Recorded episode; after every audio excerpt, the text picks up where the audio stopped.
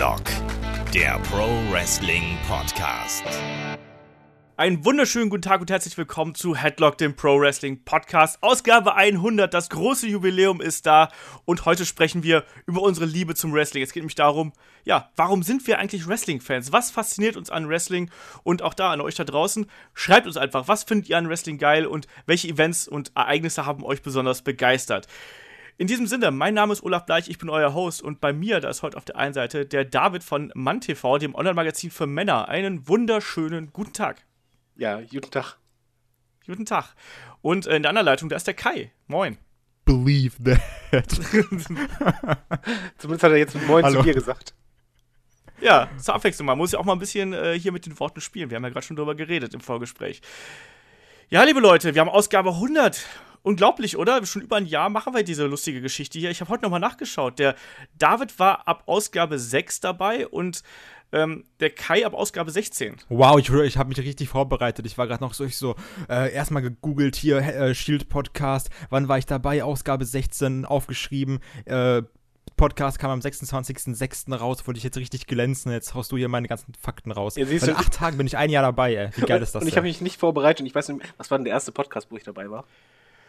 Aber Ähm, ich, ja? Ich glaube, du, ich glaub, du warst, der erste war, glaube ich, beim irgendeinem Roman Reigns-Thema und ich glaube, bei irgendeinem Event, den wir äh, damals besprochen haben. Da warst, da warst du, glaube ich, zum ersten Mal dabei. Sehr gut. Ich dachte bei mir aber wirklich, äh, dass ich ähm, irgendwie ab 36 oder so erst dabei war. Habe ich gesehen, was, das war Ausgabe 16. Ja, guck. Ich, ich war ja doch schon relativ früh dabei, ich habe mich voll gewundert. Ja, da haben wir dich schon sehr früh adoptiert. Du, bist, Ja, ja, du hast uns ja ganz kackdreist bei, äh, bei Twitter angeschrieben, wenn ich mich jetzt nicht komplett täusche. Das war ja noch, ich kam da ja wirklich durch, durch Kuro kam ich da ja drauf, ne? Genau. Weil, weil der das retweetet hat. Ich werde auch nie Ja, vergessen, den ersten Podcast, wo gekommen. du dabei warst, wo ich mir dachte, boah, ist das ein Assi. Und jetzt ist so, Mann, ich weiß wirklich, dass es ein Assi ist. Ja, ja. Genau. Es ist ein Assi, aber ich mag ihn. Ja. oh. Er ist genauso assi, er ist genauso assi wie ich. Ja, aber wie gesagt, 100 Ausgaben haben wir jetzt hier schon überstanden und äh, viele von unseren Hörern sind ja auch schon, glaube ich, seit 100 ganz Jahre früh alt. mit dabei, nee, sind aber auch ganz früh mit dabei. Also wir haben davon äh, einigen, weiß ich, dass die da äh, sehr fleißig unseren Podcast gehört haben, teilweise noch alte Ausgaben wieder reingehört haben. Selbst die Ausgaben, wo ich das Intro noch mit This is Headlock begonnen habe. Können wir in Also diesem Moment nochmal unseren, äh, meinen Kollegen da danken? Schönen Gruß Ja, bestellen. Weil das ist, gern machen. fall- falls ihr das nicht erkennt, ähm, die Stimme, die ihr am Anfang hört, die könnt ihr auch hören äh, bei der Sportschau und zwar immer beim Tor des Monats und Tor der Woche. Und das ist derselbe Typ, der hat das netterweise für uns eingesprochen, weil er uns ganz toll lieb hat. Ja, Stimmt, so genau, das ist voll geil. Das hast du schon mal erzählt und habe ich voll vergessen. aber Das, das ist mega geil, dass es der gleiche Typ ist. Ich finde das, ich feiere das voll. Ja, das ist ja auch voll schön. Außerdem muss ich auch leider sagen, dass äh, der Kollege eine bedeutend angenehmere Stimme hat als ich. muss ich ja auch sagen. Das klingt schon ein bisschen cooler als mein This is Headlock. Naja, würde ich sagen, aber lass uns da doch einfach so traditionell, auch in Ausgabe 100, mit unseren Fragen beginnen. Fragen schickt ihr uns wie gehabt an fragen.headlock.de, die E-Mail-Adresse. Ansonsten äh, Facebook, YouTube, Twitter.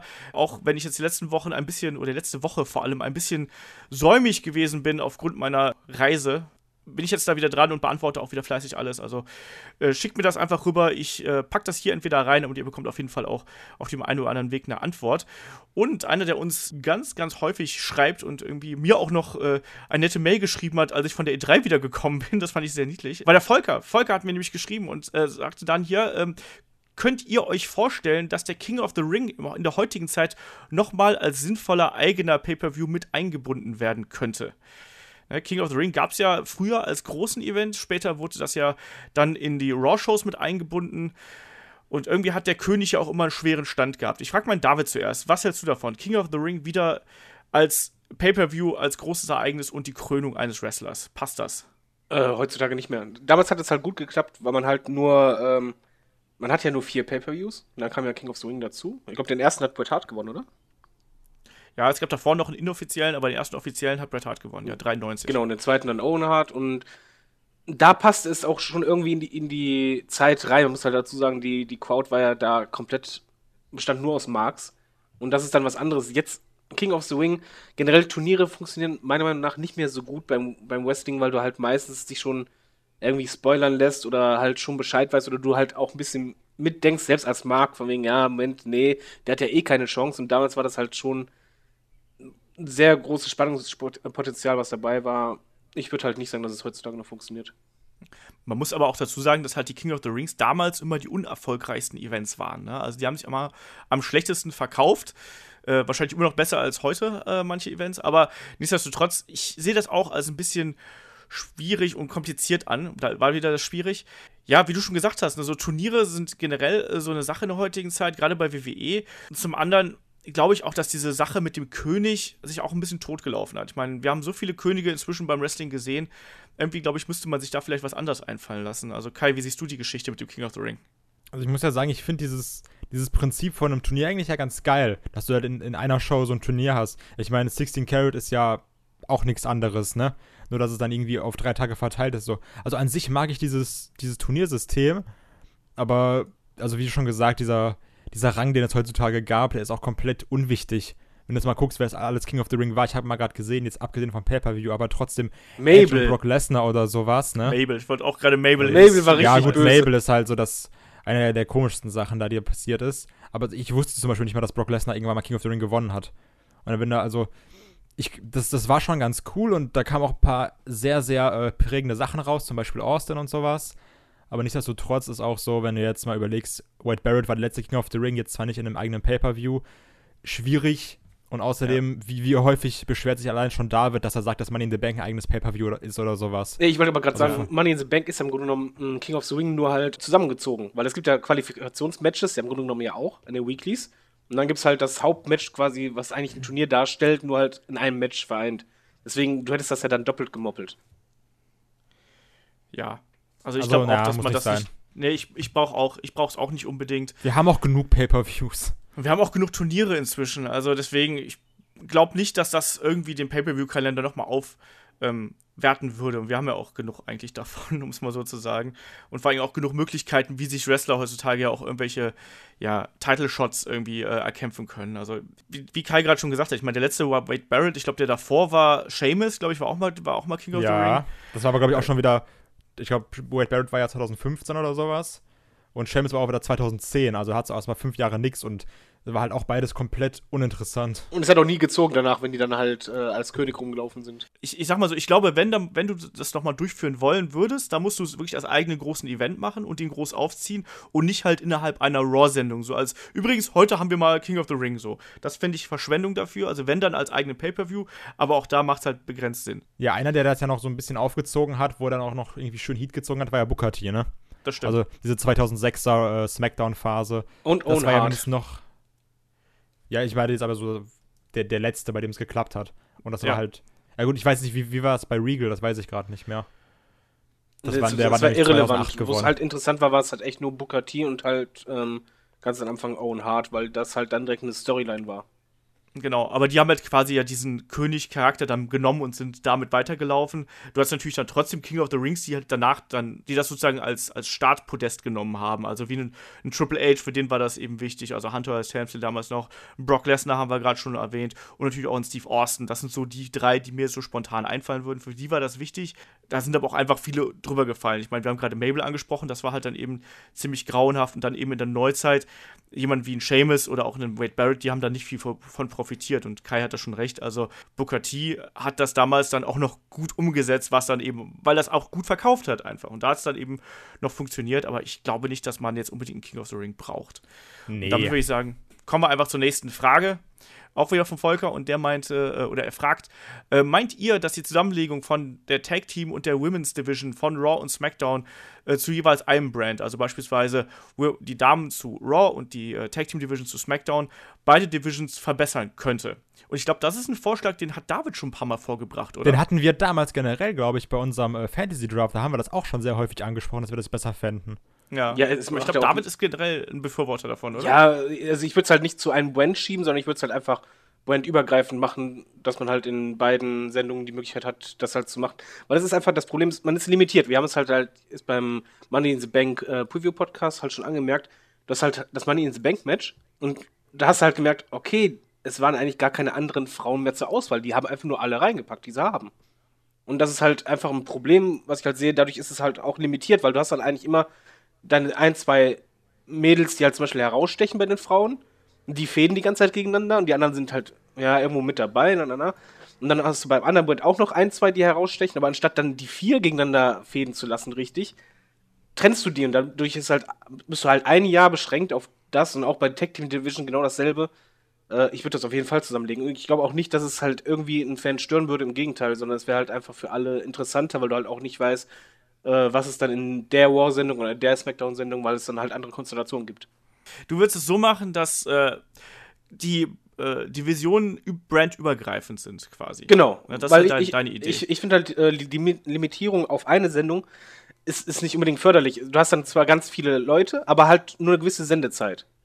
Und ähm, dadurch weißt du halt auch zum Beispiel, ja, du weißt dann bei SmackDown, alles klar, Tech-Team, da kommen eh keine Frauen. Und bei War, alles klar, da kommt kein Tech-Team, davon nur die Frauen. Das ist mir zu sehr eingeengt. Dann lieber halt überraschend und verteilt. Und man muss halt so sehen, wenn du dann halt das über die Woche verteilst, hast du halt fünf Stunden Sendezeit, die du halt für beide Divisions nutzen könntest. Und da bist du halt variabler. Mhm. Kai, so jetzt du. Problem dabei ist aber auch, also ich glaube, da gibt es generell keine perfekte Lösung. Erstmal so ganz, ganz grundlegend. Aber die Sache ist ja auch, dann musst du ja wieder die. Also wie, wie willst du dann die Fehde vernünftig aufbauen? Weil du hast ja eigentlich vielleicht eine Fehde bei Raw, weil du kannst ja nicht die Tag Team Champions mit zwei Leuten vernünftig fäden lassen. Also meiner Meinung nach zumindest. Dann müsstest du ja immer irgendwie Triple Threat Matches haben, was ich jetzt auch nicht so optimal finden würde. Und mein, meine Befürchtung dabei ist, also ja, wir haben jetzt auf jeden Fall zu wenige Tag Teams für zwei Brands, meiner Meinung nach. Aber du hast jetzt halt auch immer noch diese Teams, wo du eigentlich darauf wartest, dass sie jetzt den nächsten Schritt machen können. Aber wie, wie kommst du jetzt auf Triple Threat, dass man dann das die ganze Zeit hätte? Nein, also weil ich, also ich finde, du kannst halt die Fäden nicht vernünftig aufbauen. Weil wenn du dann die Tag-Teams noch, noch, noch mal bei Raw und bei SmackDown, weil, also für mich ist ja immer so, das Hauptding ist ja immer der Champion. Und alle wollen halt irgendwie an den Champion ran. Und dann hast du bei SmackDown welche, die da ran wollen und bei Raw welche, die da ran wollen. Und das ist dann irgendwie so ein So. bisschen mein Problem. weißt Achso, nein, ich, ich, meine halt so, die Frauen sind gar nicht aufgeteilt. Und die Tag-Teams auch nicht. Sondern Du hast eine Division, Genau. aber die treten quasi, äh, die treten bei beiden Shows auf, sozusagen. die können bei Aber beiden halt auftreten, äh, wenn sie wollen oder halt nicht. Aber das ist halt nicht gesplittet, weil dann hättest du halt das, was du ja meinst. Das will ich ja nicht. Sondern halt das wirklich, dass, dass die Frauen und die Tag-Teams nicht gebunden sind an einen Brand. Okay, ja, also ja, ich, also ich finde, das macht auch Sinn, also macht halt irgendwie Sinn. Problem ist aber, ich finde, dann hast du das gleiche Problem, meiner Meinung nach, was du jetzt auch um, in, in diesem ähm, Haupttitel geschehen hast. Du hast irgendwie fünf, sechs Leute, die, fünf, sechs Leute, die alle vom Prinzip her bereit sind, den nächsten Schritt zu machen, aber du kannst halt nur einen nehmen und die anderen dümpeln da jetzt irgendwie rum, machen ihre Tag Team Matches, weißt du? Du könntest auch vom Prinzip her irgendwie einem Seth Rollins, einem Bray Wyatt oder hier einem Samoa oder einem Finn Balor den Titel geben oder auch einem Roman Reigns natürlich oder auch einem Braun Strowman vielleicht sogar. Und dann hast du halt ganz, ganz viele, die dann aber auch irgendwie warten oder so rumdümpeln. Wie jetzt zum Beispiel äh, Gallows und Anderson, die da jetzt auch schon die ganze Zeit irgendwie am Rumpimmeln sind mit irgendwelchen Tag-Team-Matches und zusammengewürfelten Fäden, wo du dann immer auch so das, das Momentum der Leute wieder verlierst. Deswegen ist Aber das hat doch nichts mit den Splits zu tun oder, oder mit Zusammenführung, weil das ist ja einfach nur eine Frage na, aber da hast du halt nur noch mehr Leute für einen Titel, weißt du, das meine ich. Weil da hast du wieder. das stimmt natürlich. Also, aber weil du hättest halt nie jetzt, Bri- du hättest nie Brisango gehabt, so wie du es jetzt hast zum Beispiel. Ja, okay, aber, aber rechne es mal anders hoch. Du hast ungefähr dann, wenn du die Diven zum Beispiel zusammenfassen würdest, hättest du immer noch weniger Diven, also, oder kannst du bitte mal Damen sagen, Entschuldigung, Damen. Diven? Ja, ich hab's einfach noch drin. Jahrelanger Wrestling-Fan, das ist halt kacke. ähm, wenn, wenn man jetzt die Frauen zusammenfassen würde, hättest du insgesamt trotzdem weniger Frauen als Roster, als der komplette männliche äh, War-Kader zum Beispiel. Das ist doch kein Unterschied zum Vergleich zu denen. Das ist einfach nur halt dann gleichwertiger von der, von der Menge her der Leute. Das ist dann nur noch eine Frage des Bookings, dass du halt eine Uppercard hast bei den Frauen und bei den Tech-Teams und eine Midcard, so wie du es früher auch hattest. Früher war ja auch, als anfangs dann kam War, SmackDown und so weiter und irgendwann wurde es ja auch immer verwischter und, und so. Das geht schon. Also ich finde halt der- also ich finde der Vorteil ist einfach, dass du mehr Leute einsetzen kannst. Also wie gesagt, es ist halt, beides ist nicht optimal, ne, habe ich ja von Anfang an gesagt. Aber ja, schwierig. Ja, Ja, ich glaube halt, dass es eigentlich den Divisionen ganz gut tun würde. Ich würde es auch nicht so komplett separieren, also äh, komplett auf irgendeine Show setzen. Das ist meiner Meinung nach auch der falsche Weg, aber ähm, ich würde da auch den Weg bevorzugen, den äh, David gerade vorgeschlagen hat. Also sprich, äh, ein brandübergreifend oder zwei brandübergreifende Titel einfach aus aufgrund der mangelnden Tiefe der Roster, also Roster im Sinne von Tag Team Division oder ähm, äh, Damen-Division, damit du halt da wirklich gezielt Leute auch groß aufbauen kannst. Ähm, du hast natürlich auch auf der anderen Seite eben die Möglichkeit, Leute präziser aufzubauen und auch vielleicht so ein bisschen auszusortieren. Ich finde zum Beispiel die Tag Team Division, klar hätten wir dann, wenn du sie alle in eine Brand stecken würdest, hättest du dann zwar viel zu viele Tag Teams, aber auch da sind einfach Teams dabei, die ich nicht unbedingt haben muss. Also sprich, da muss nicht irgendwie, es muss nicht jeder eine große Nummer sein irgendwie. Und momentan hat man einfach das Gefühl, dass man in bestimmten Regionen, da muss halt dann irgendwann, irgendwann muss einfach jeder um die Titel mitfäden. Aber es ist halt einfach nicht so. Es muss nicht immer jemand ein Titelmatch bekommen. Ne? Also was wir auch noch bedenken müssen, wenn man halt beides zusammenfassen würde, hätten wir zwei Titel, Titel weniger. Dadurch würde halt ja. ein Titel meiner Meinung nach auch eine höhere Wertigkeit kriegen, weil es halt das Ziel der ganzen Division ist, diesen einen Titel zu haben. Jetzt ist es halt einfach ja, du hast halt zwei Tech-Teams, die halt irgendwie dann einen Titel halten quasi. Oder genau wie bei Raw und SmackDown, mir geht das total auf den Keks, dass es halt in beiden ein Haupttitel ist. Weil du halt, eigentlich geht es halt immer bei Titel um Wertigkeiten. Früher hattest du halt immer, du hattest einen Haupttitel, dann hast du Intercontinental-Titel und so weiter. Da wusstest du halt klar, welcher Titel welche Bedeutung hat. Und jetzt hast du halt mehrere Titel, die alle quasi auf demselben Level sind. Und das Oder halt ja ab der WCW-Zeit zwei Haupttitel, ne? Das war Als dann die Dinge drüber kam. Das war auch nicht gut. Aber die Sache ist ja, dann brauchst du dann noch zwei Roster, weil dann hast du quasi, du hast die Diven, die sind bei beiden Rostern. Hast die Tech, die sind bei beiden Rostern, dann hast du quasi für SmackDown und für Raw hast du dann irgendwie zwölf Leute. Ja, warum denn nicht? Also, du hast ja bei den Männern äh, generell, das Männer-Roster ist ja so groß, wird ja immer weiter gefüllt von NXT. Äh, da, da ist es schon ja. okay, dass du dann einen Split hast. Also das finde ich nicht verkehrt. Es ist halt nur eine Frage, ob du bei Divisions, wo du halt wirklich halt fehlende Men- oder Woman-Power hast, äh, das unbedingt aufsplitten muss, um dann halt so eine Situation, wie halt Olaf sagt, zu haben, dass dann Leute ein Titelgeschäft mitmischen, wo halt du selber auch schon weißt als Fan, da gehören die eigentlich noch nicht hin oder gehören die aktuell nicht hin. Und dadurch fehlt halt auch irgendwie dann die Connection für dich als Fan, weil du halt einfach denkst, wenn jetzt zum Beispiel eine Charlotte gegen irgendwie eine andere Frau kämpft, wo du einfach weißt, die ist noch nicht so weit, eine Carmella zum Beispiel, da hängst du als Zuschauer auch nicht dabei, da, da denkst du auch nicht, dass es gleichwertig ist, sondern du wertest ja innerlich einfach schon, für den Moment, Charlotte ist auf einer ganz anderen Ebene als eine Carmella zum Beispiel. Obwohl, ja. und da, da gehört sie halt noch nicht hin. Und das hast du halt durch diesen Split, weil du einfach nicht genug Leute hast und du musst ja für Abwechslung sorgen. Du kannst ja nicht immer dieselben fehlen lassen. Ja, und du hast halt auch ein bisschen das Gefühl, es ist so ein Number One Contender Karussell. Du hast quasi nur, keine Ahnung, sechs, sag, sag sechs bis acht Frauen und du weißt genau, äh, dass jetzt, wenn die, die eine, die eine ihren Title Shot bekommen hat und der Titel nicht gewechselt ist, weißt du halt genau, da rotiert dann halt die nächste durch und dann eben die nächste und die nächste und so wenn du da einfach mehr Tiefe hättest, kannst du natürlich ein bisschen besser Variationen reinbringen, um es einfach mal so zu sagen. Ich fände das nicht verkehrt, aber ähm, das wird sich halt nicht ändern und so ist es halt. Aber ich glaube halt schon, dass eine Zusammenlegung, in welcher Form auch immer, da durchaus äh, Sinn machen würde. Kommen wir da mal zur nächsten Frage. Äh, nämlich der Patrick, ähm, alias Dekifi auf äh, Twitter, hat es geschrieben, welchen Teilnehmer vom äh, Cruiserweight Classic letzten Jahres, der jetzt aktuell noch nicht bei Tour of Five Live ist, würdet ihr am liebsten bei Tour of Five Live sehen? CM Meine erst, mein erster Gedanke war, gar keinen. So, ja, ist wirklich so, ich will eigentlich keinen bei Tour of Five live sehen, weil ich auch Tour of Five live nicht sehen will. Meine, mein, also mir kam natürlich sofort Zack Saber in den Kopf und dann habe ich aber gedacht so, nee, eigentlich will ich den. eigentlich gönne ich dem das nicht. Also nee, der ist ja auch aktuell gut aufgehoben bei, äh, bei PWG und wo er nicht überall rumgeistert. Also derzeit ist einfach das, das Tour of Five Live Produkt auch echt nicht so, dass ich da jemanden hin, hinschicken möchte, also als Fan. Ähm, Kai, was siehst, wie siehst du das? Das war was aber auch bei mir der erste, der mir in den Kopf gekommen ist, also Zack Saber Jr., schwerer Name. Ähm, aber also das ist ja auch so, wir haben ja auch schon gesagt, boah, hier Ricochet oder sowas wäre mega geil, Will Osprey wäre mega geil. Aber ey, ich finde, das ist halt ein Downgrade für die irgendwo, wenn du jetzt sagst, ich ja. pack die zu Tour 5 live. Von daher ist so, ah, weiß ich nicht, ob da jetzt auch also ich glaube auch nicht, dass die Bock hätten, da aufzutreten, weil die wissen ja, wie kacke das ist. Und du kannst, also ich glaube auch, dass ein äh, Ares sehr, sehr frustriert ist mit seinem Standing. Kann ich mir vorstellen. Ich glaube, es ist ja generell so, dass äh, man nicht zufrieden ist mit da. dem, was bei Tour of Five Live passiert. Ja, es ist einfach so. Äh, David, wie siehst du das? Würdest du da irgendjemanden hinschicken, freiwillig? Das Lustige ist, mein Gedanke war auch einfach so, niemanden. Sagen wir mal so, What Culture hatte jetzt letztens eine Sendung, wo die es eigentlich ganz gut thematisiert haben. Das Problem von Tour of Five ist halt nicht die Sendung an sich, sondern einfach, dass die WWE es echt geschafft hat, eine Cruiserweight Division aufzubauen mit der eigenen Sendung, ohne Cruiserweight Wrestling. Das heißt, die, ja. die Wrestler dürfen halt einfach nicht zeigen, was sie eigentlich können, was sie auch stark Das habe ich übrigens letztens auch gesagt, wollte ich nur mal so erwähnen. Nee, warte, stimmt. warte, warte. Nee, stimmt. Du hast letztes Mal noch gesagt. dass du das geil findest, dass äh, Neville und Aries gar nicht so ein Cruiserweight-Match haben, sondern eher so ein, so ein, so ein Ground-Match. Ja, ab und zu ist es ja auch okay. Aber es geht ja viele, im Submission-Match hat es halt gepasst, sagen wir es mal so. Aber generell das Problem ist einfach, dass die WWE erst einmal den Style ändern sollte. Die sollten einfach den Wrestler, man muss ja sagen, das sind ja alles Wrestler, die in Indie-Ligen ja wirklich erfolgreich waren oder in anderen Ligen und ja auch wissen, was sie machen. Und einfach mal, dass die WWE da sagt, macht, was ihr meint. Äh, ihr habt keine Limitierung an sich und dann, dann könnte man auch wirklich andere Wrestler mit dazu holen, damit es auch Sinn macht. Aber wenn du halt jetzt vergleichst, eigentlich Tour of Five und dann vergleichst du, wenn du bei NXT so manches Match hast, was halt auch so Cruiserweight-mäßig ist, ähm, da, das ist schon echt ein Unterschied. Also Tour of Five kommt einem einfach, äh, einfach so vor wie in so ein Leitprodukt. Und das ist halt einfach fatal.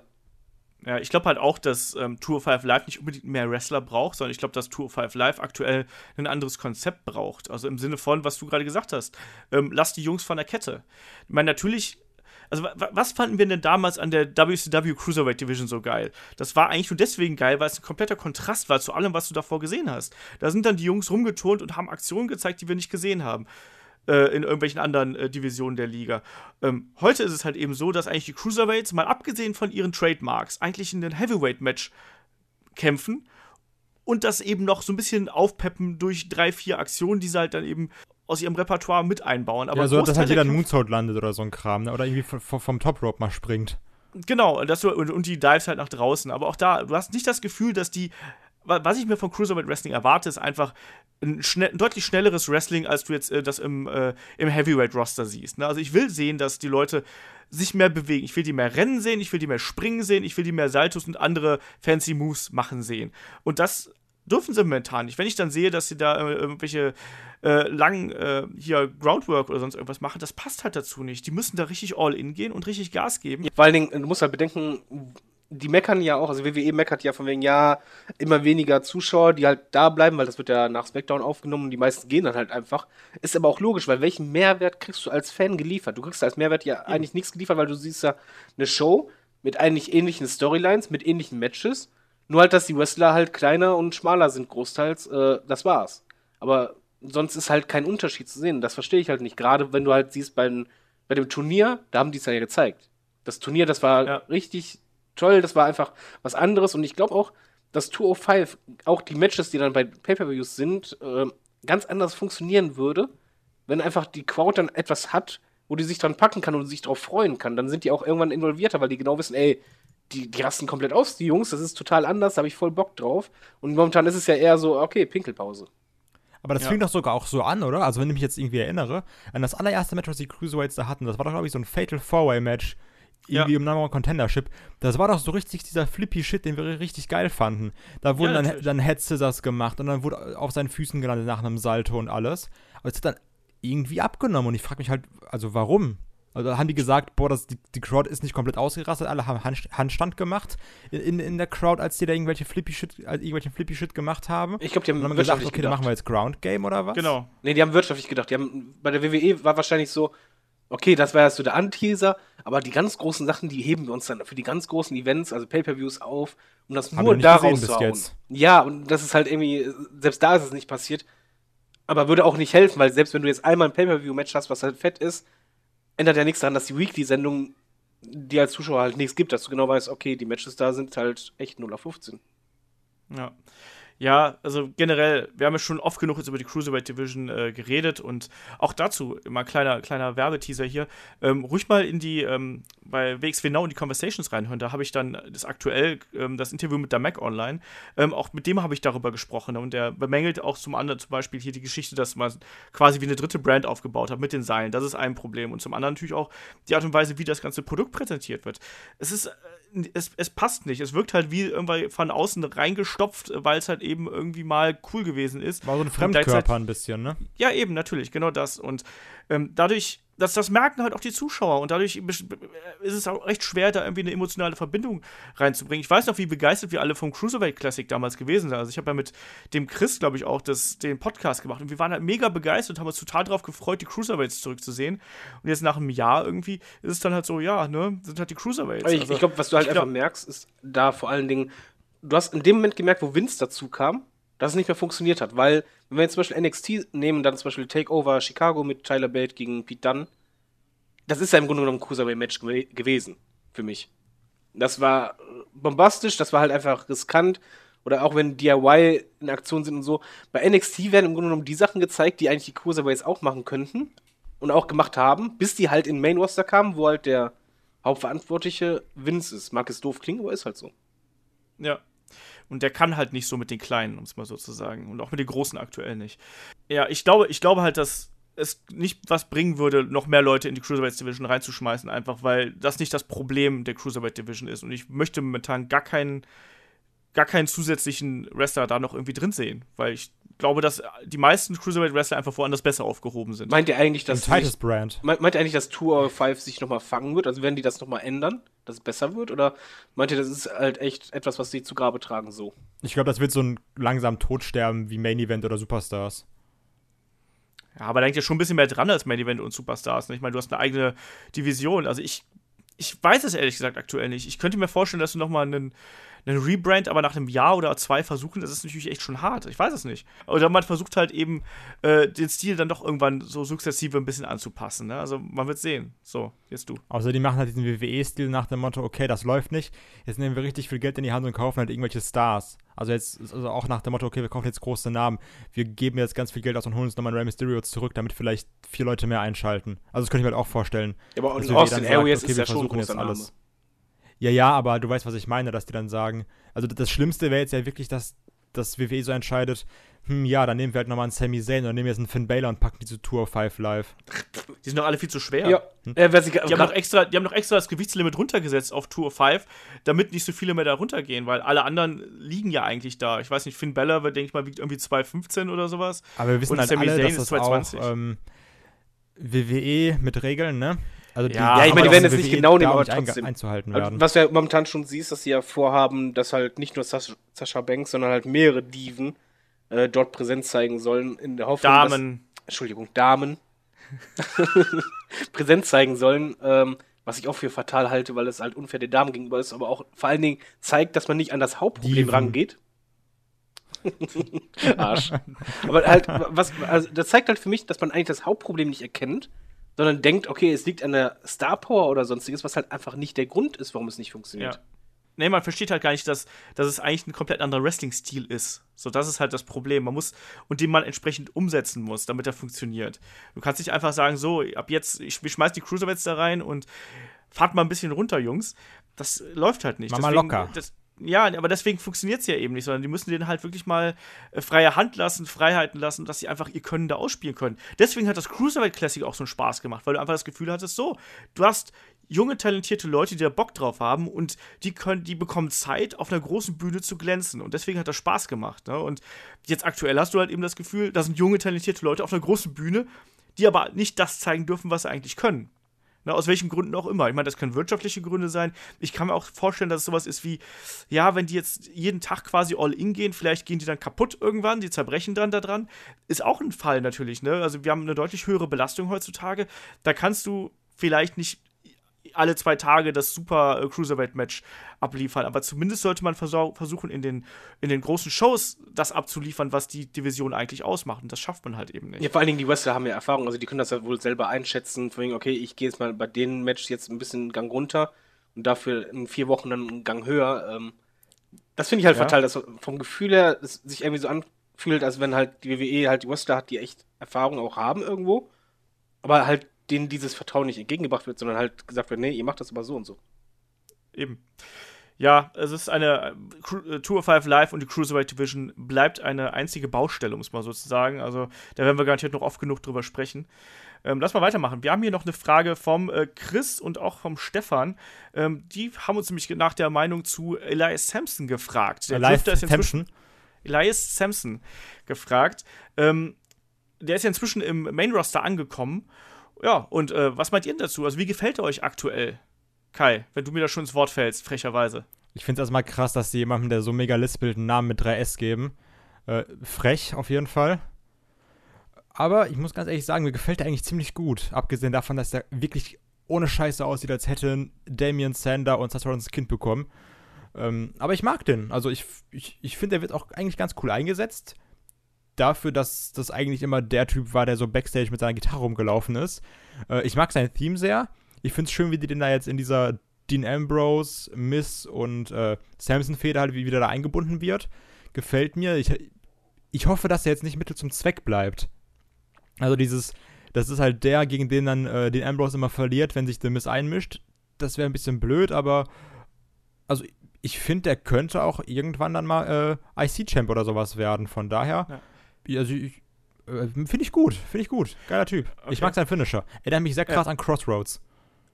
Ist es ja auch eigentlich technisch gesehen, ne? Also, David, wie siehst du das denn? Ähm, der Stefan hat, glaube ich, auch noch geschrieben, dass er ihn in so einer Art Bodyguard-Position mit für The Miss sehen äh, könnte.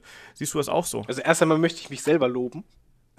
Denn wir hatten früher einen Podcast, ich glaube, das war der NXT-Podcast oder der Dwarf-Podcast, eins von beiden, wo es darum ging, ja, welchen NXTler seht ihr im Main-Roster? Und da habe ich ganz trocken ihn genannt und ihr beide habt gesagt, nee, auf keinen Fall, der ist noch nicht so weit, der hat das noch nicht, na, na, na.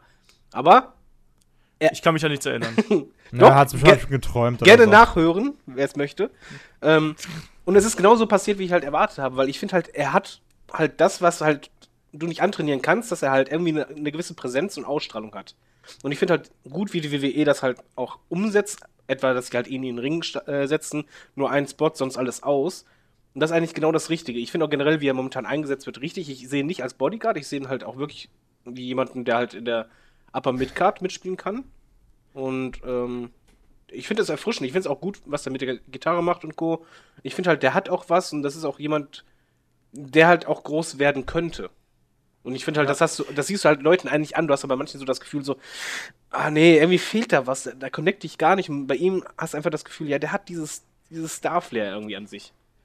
Ja, ich fand's ja witzig. Also ich finde halt, dass er eben im Main-Roster bedeutend größer wirkt. Also größer im Sinne von charismatischer, ähm, als das bei NXT gewesen. Ich fand die bei NXT halt irgendwie eher so, ja, der war halt da irgendwie. Aber jetzt, seitdem der dann auf der ganz, ganz großen Bühne, Bühne mitmischen darf, hast du halt schon das Gefühl, dass der auch dran gewachsen ist und dass der auch nochmal an Intensität draufgepackt hat und an Charisma gewonnen hat. Also ich kann mich da auch nicht beschweren.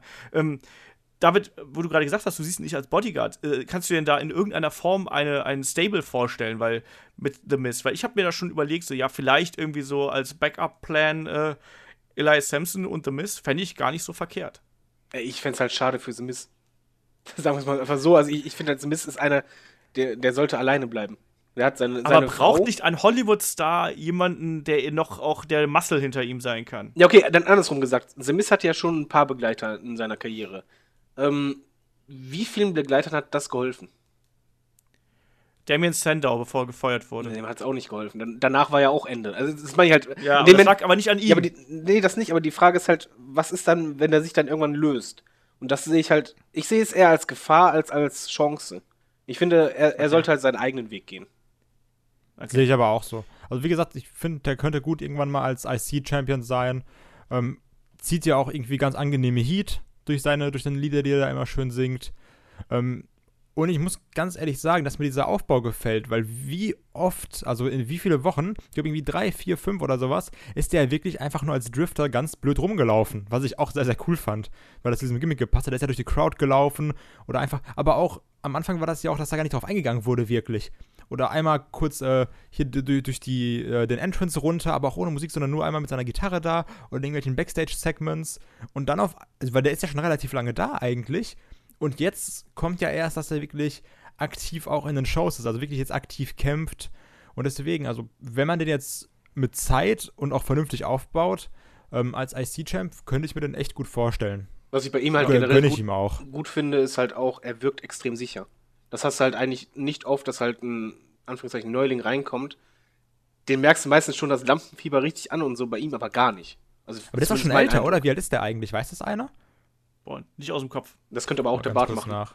Ja. Aber ich finde find generell, er wirkt halt direkt schon gestanden. Also er kam halt rein und er wirkt halt nicht so wie, ja, ich bin Frischling, ganz jung, na, na, na, sondern einfach direkt so, ich bin jetzt da.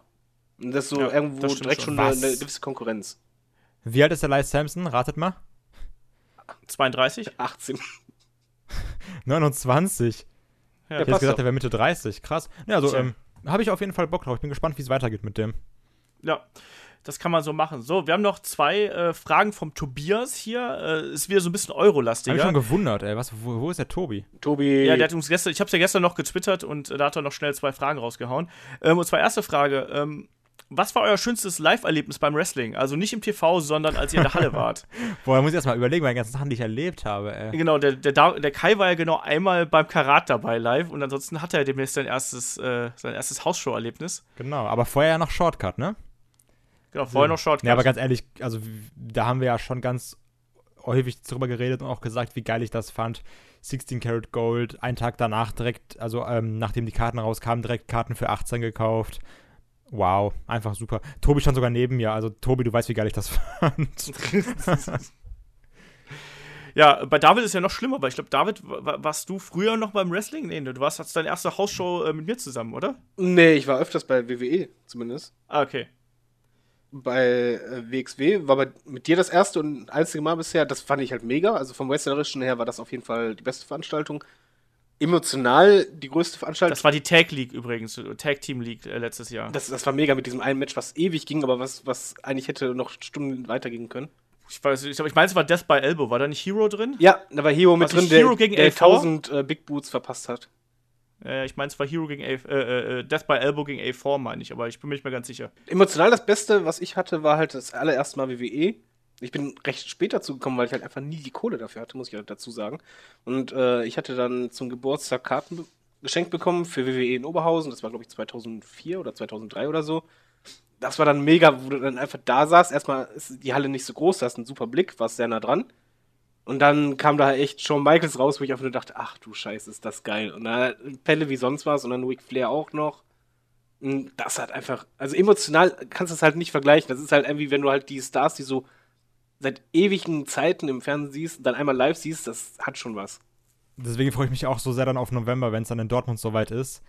Also, das sind ja Leute, die, die du schon jahrelang siehst und das dann einmal live zu erleben. Ich glaube, das wird richtig, richtig geil. Mhm. Ja, das ist auf jeden Fall Der, der immer- beste persönliche äh, Event was Besonderes. war noch, ähm, das war auch in der Turbinenhalle, aber das war nicht WXW, das war eine andere deutsche Liga, die hatte irgendwie so ein Legenden äh, Veranstaltung gemacht mit äh, Rob Van Dam war dabei, Sabu und ähm, Bret Hart war auch da. Das war noch kurz ein- Jahr oder ein paar Monate vor seinem Comeback in der WWE. Und das Lustige war halt da, da standen wir erstmal draußen bei der Turbinenhalle an Rauchen, ne, kommt erstmal total surreal, so Van Dam mit Kaffee in der Hand vorbei. Also so, ah, na, wie geht's? Gut. Und wir gucken uns an, so, ach du Scheiße, meine Freundin Kreidebleich war das ist ihr Lieblingswrestler. Ne? Okay, das war schon übel. Und dann nach der Veranstaltung gab es halt so Autogramme mit X-Pack und Co. Und äh, ich habe mich halt angestellt bei Bret Hart. Bei Bret Hart muss man dann einfach sagen, seit klein auf, so Bret Hart war immer mein Liebling.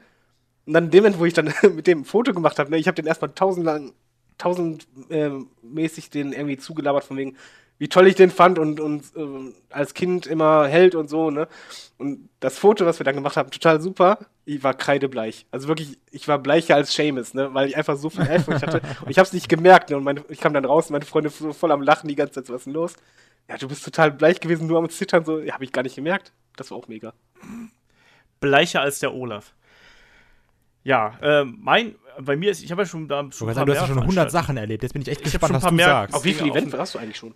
Bestimmt. Ich habe ich hab nicht mitgezählt. Ich Du warst doch schon bei, bei, keine Ahnung, bei wie vielen Karats warst du? 6, 7, 8 oder so? Äh, warte mal, wir haben 2017 jetzt gehabt. Ich glaube, 2008 war mein erstes. Also sprich, es, es, nächstes Jahr habe ich mein zehntes. Äh, also bei neun äh, müsste ich gewesen sein. Also da habe ich auch, also Karat hat immer einen ganz besonderen Stellenwert. Da gibt es halt einige Geschichten, die ich halt geil fand. Also ich fand es super damals, ähm, das Karat, was Walter gewonnen hat, ich glaube, das war das 2009er, wenn ich mich nicht komplett irre, ähm, wo, wo er im Finale gegen Chris Hero gekämpft hat und Chris Hero im, äh, fürs Finale nochmal seine alte Musik ausgepackt hat. Das war halt super geil, also weil er dann nochmal, er hatte schon dieses Hip-Hop-Steam damals gehabt, was ich äh, richtig scheiße fand und auch bis heute halt immer noch richtig scheiße finde. Ähm, und dann aber hat er eben da nochmal äh, I Need a Hero ausgepackt. Und das war dann wirklich so ein, so ein Gänsehaut-Moment, wo ich komplett ausgerastet bin äh, und war dann nochmal im alten Outfit und so. Das war halt super. Ansonsten äh, klar, jetzt dieses Jahr Karat war für mich auch was Besonderes, weil es einfach, es war einfach dieser Crowd, aber auch, es war halt auch so gepasst, dass Ilya am Ende gewonnen hat. Ähm, super emotional. Das hat man ja, glaube ich, auch dann in unserem Live-Bericht gesehen, äh, dass ich da auch echt ein bisschen gebraucht habe, um mich da wieder ein bisschen zu fangen. Also, das war auf jeden Fall auch ganz speziell. Und wenn man dann weitergeht, wie gesagt, dann hast du halt noch diese ähm, zwei WrestleMania-Touren, die ich da eben mitgemacht habe. Ähm, auch da, der ich mich da an WrestleMania 20 zurückerinnere, das Triple Threat Match damals mit äh, Triple H, Shawn Michaels und Chris Benoit, ähm, ist aus heutiger Sicht natürlich ein bisschen, ja, da habe ich mal, hat man nicht mal so die schönsten Erinnerungen dran, aber ich weiß, dass ich damals mega ausgerastet bin, als äh, Chris Benoit einen Titel gewonnen hat, weil ich damals ein, ein unfassbar großer Chris Benoit-Fan war. Und ähm, ja, als äh, im vergangenen Jahr, äh, jetzt bei WrestleMania 32 am Wochenende, Sami Zayn gegen Nakamura. Äh, auch das was ganz Besonderes, weil ich einfach beide unfassbar gern habe und auch beim gerade im Falle von Sami Zayn seine Karriere ja auch schon äh, sehr lang verfolge, hier bei WXW gesehen habe, äh, noch als El Generico und so. Also da gibt es genug, was man äh, so an, an Gänsehäuten irgendwie mitgemacht hat über die Jahre. Kann ich da mal eine Frage stellen? Stell mal eine Frage. Ähm, meinst du denn, WXW macht irgendwann mal eine Veranstaltung in einer größeren Halle? Haben sie ja zuletzt. Wenn Also, ich meine, die größere Halle wäre halt, äh, was ich, äh, Google Halle in Essen oder so, wo halt so mal 5000 oder so reinpassen. ich, ich glaube, dass WXW da sehr vorsichtig sein So wird. viel zieht WXW halt einfach nicht, Eben, ne? ich glaube, dass sie da lieber ähm, auf die Kerncrowd zurückgreifen. Also lieber, wie sagt man so schön, lieber die, äh, den Spatz in der Hand als die Taube auf dem Dach und so. Also ich glaube, dass man da sehr vorsichtig ist, bevor man da in die ganz großen Hallen Weil geht. das Karat war ja, glaube ich, nicht mal komplett, komplett ausverkauft, ne? nee, also da waren die, der erste Tag war, glaube ich, nicht ausverkauft. Wenn mich Ja, nicht und das ist ja auch so deren größtes Event. Also, von nein, also ich- ich hätte jetzt mal so als, als Außenstehender, ich habe ja nicht so viel mit denen bislang am Hut, äh, halt gedacht, so eine Art WrestleMania halt quasi, also eine Veranstaltung, einen Abend in, in der größeren Halle und dann halt darauf abzielen, dass halt quasi die, die Crowds aus Deutschland hinpilgern. Ja, ich meine, wir haben es ja schon versucht, die haben es ja schon versucht, so in dem Sinne, als jetzt mit der Luise Alberts Halle, ne? Also in Oberhausen. Äh, Also wo sie ja, wo sie ja die 1000 nicht ganz geknackt haben, die aber auch nicht ausverkauft waren, ne? Also ich glaube, dass derzeit der Markt es nicht hergibt, dass du in so eine große Halle gehst. Ich weiß nicht, wie das vielleicht in fünf oder zehn Jahren aussieht, ob das bis dahin so gewachsen ist.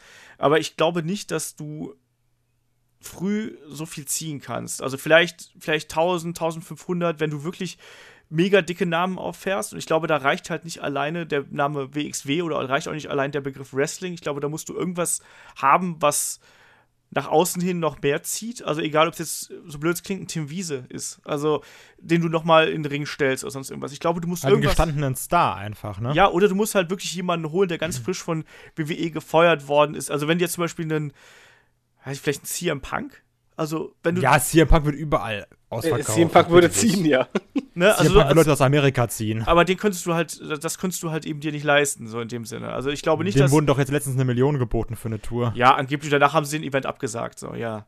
Schade. Gesagt. Ja, also von daher, ich glaube nicht, dass, ähm, dass das irgendwie Sinn macht, ähm, in so eine große Halle zu gehen. Und ich glaube auch nicht, dass WXW so denkt, sondern ich glaube eher, dass WXW dann gucken wird, dass man eine erstmal so eine mittelgroße Halle kriegt, ähm, wo man dann vielleicht mal schauen kann, ob man erstmal die 1000 äh, ziehen kann. Wie gesagt, Superstars of Wrestling war da schon ein guter Ansatz.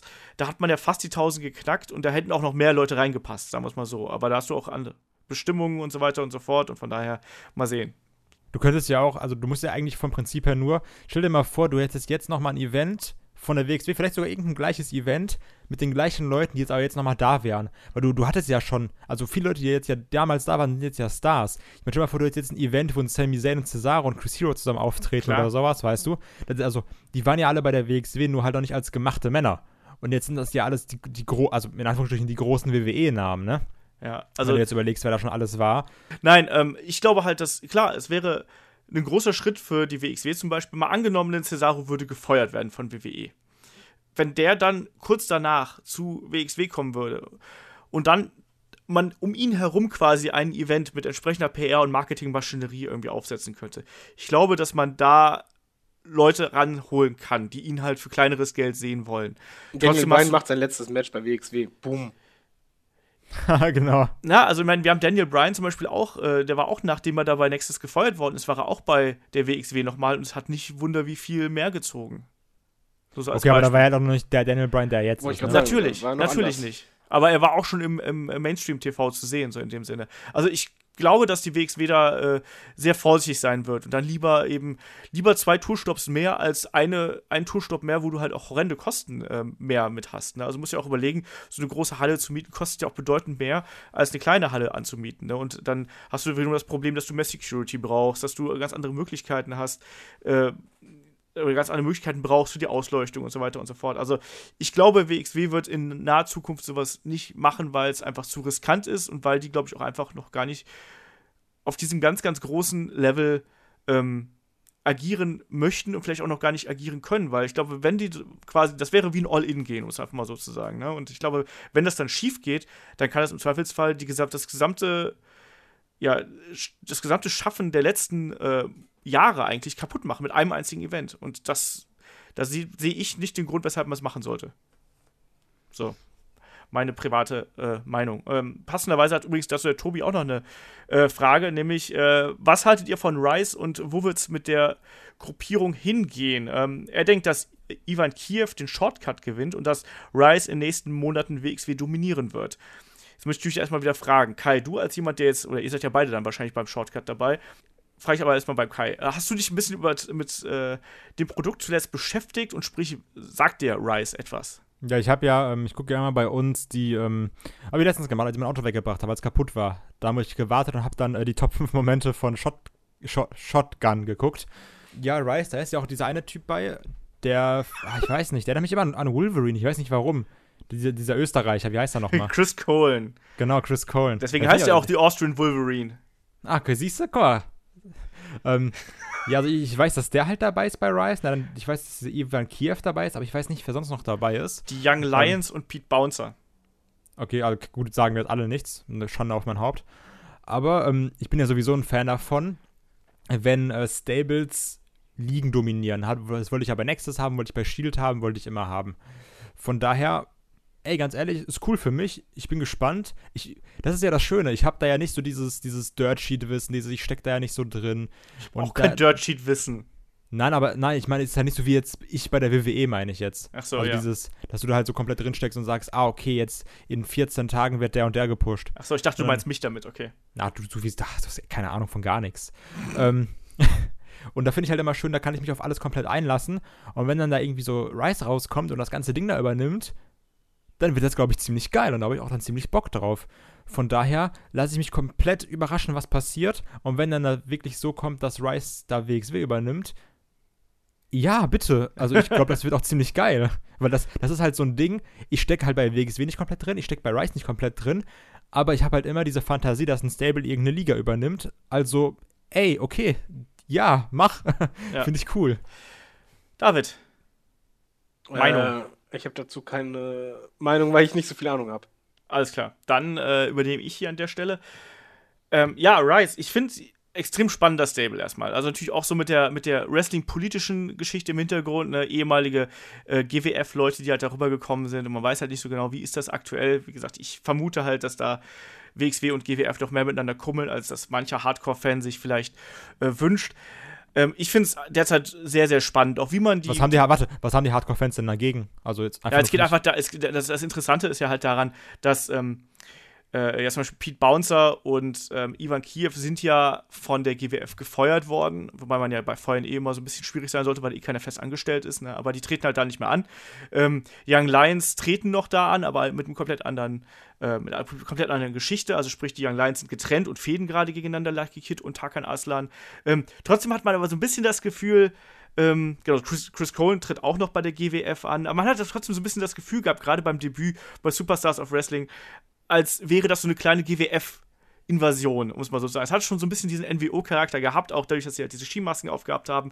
Das wirkte halt eben schon so sehr mysteriös und deswegen, das hat halt diese, diese Gruppierung gerade am Anfang so interessant gemacht. Und Rise passt natürlich auch da so ein bisschen als kleiner Seitenhieb dahin. Da ne? weißt du, wir sind aus der GWF raus und wir steigen dann auf und gehen direkt zu Deutschlands größter Wrestlingliga zur WXW, um mal so ein bisschen die, den Subtext damit reinzubringen. Also, das hat dann schon gepasst. Und dann auch die, diese, diese Handbewegung, die sie haben mit dem Finger, ne, diese Geste super, das ist super clever alles gemacht. Also das ist nicht was, was man sich mal so eben ausgedenkt, sondern ich finde, das ist was, da hat man, da merkt man einfach, dass da jemand sich Überlegungen gemacht hat und die hatten ja auch sofort alle T-Shirts und so und die T-Shirts gehen ja wohl auch weg wie warme Semmeln.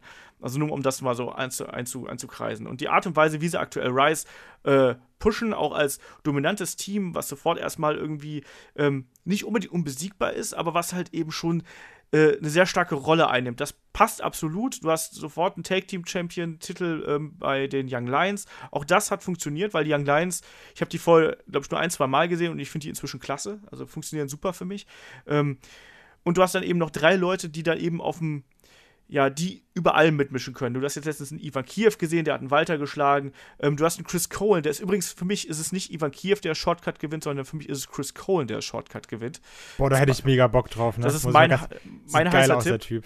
Es ist mein heißer Tipp, ähm, dass der das Ding gewinnt, weil ich glaube, dass der auch einfach für mehr gemacht ist als nur für den Mitkader. Ich glaube, dass du den richtig eingesetzt, auch als harter Heal, kannst du den gut irgendwie als äh, Main-Eventer einsetzen. Der hat auch den Look, finde ich. Ja, eben, absolut. Du siehst ihm halt an, das ist ein Catcher, muss man sozusagen. Ganz kurz einmal, das Zeichen von Rice, ist das, ist das der Zeiger oder der Mittelfinger? Der Zeigefinger, Das ne? ist der Zeigefinger. Okay, also weil ich, ich habe es gerade nämlich nicht genau gesehen. Und, und bei, den, bei den Young Lions sah es nämlich als wäre es der Mittelfinger, aber bei äh, Cohen hast du halt gesehen, dass es der Zeigefinger ist. Dann war ich verwundert. Ja, es wäre ein bisschen assi, äh, einfach wenn alle den Mittelfinger zeigen würden.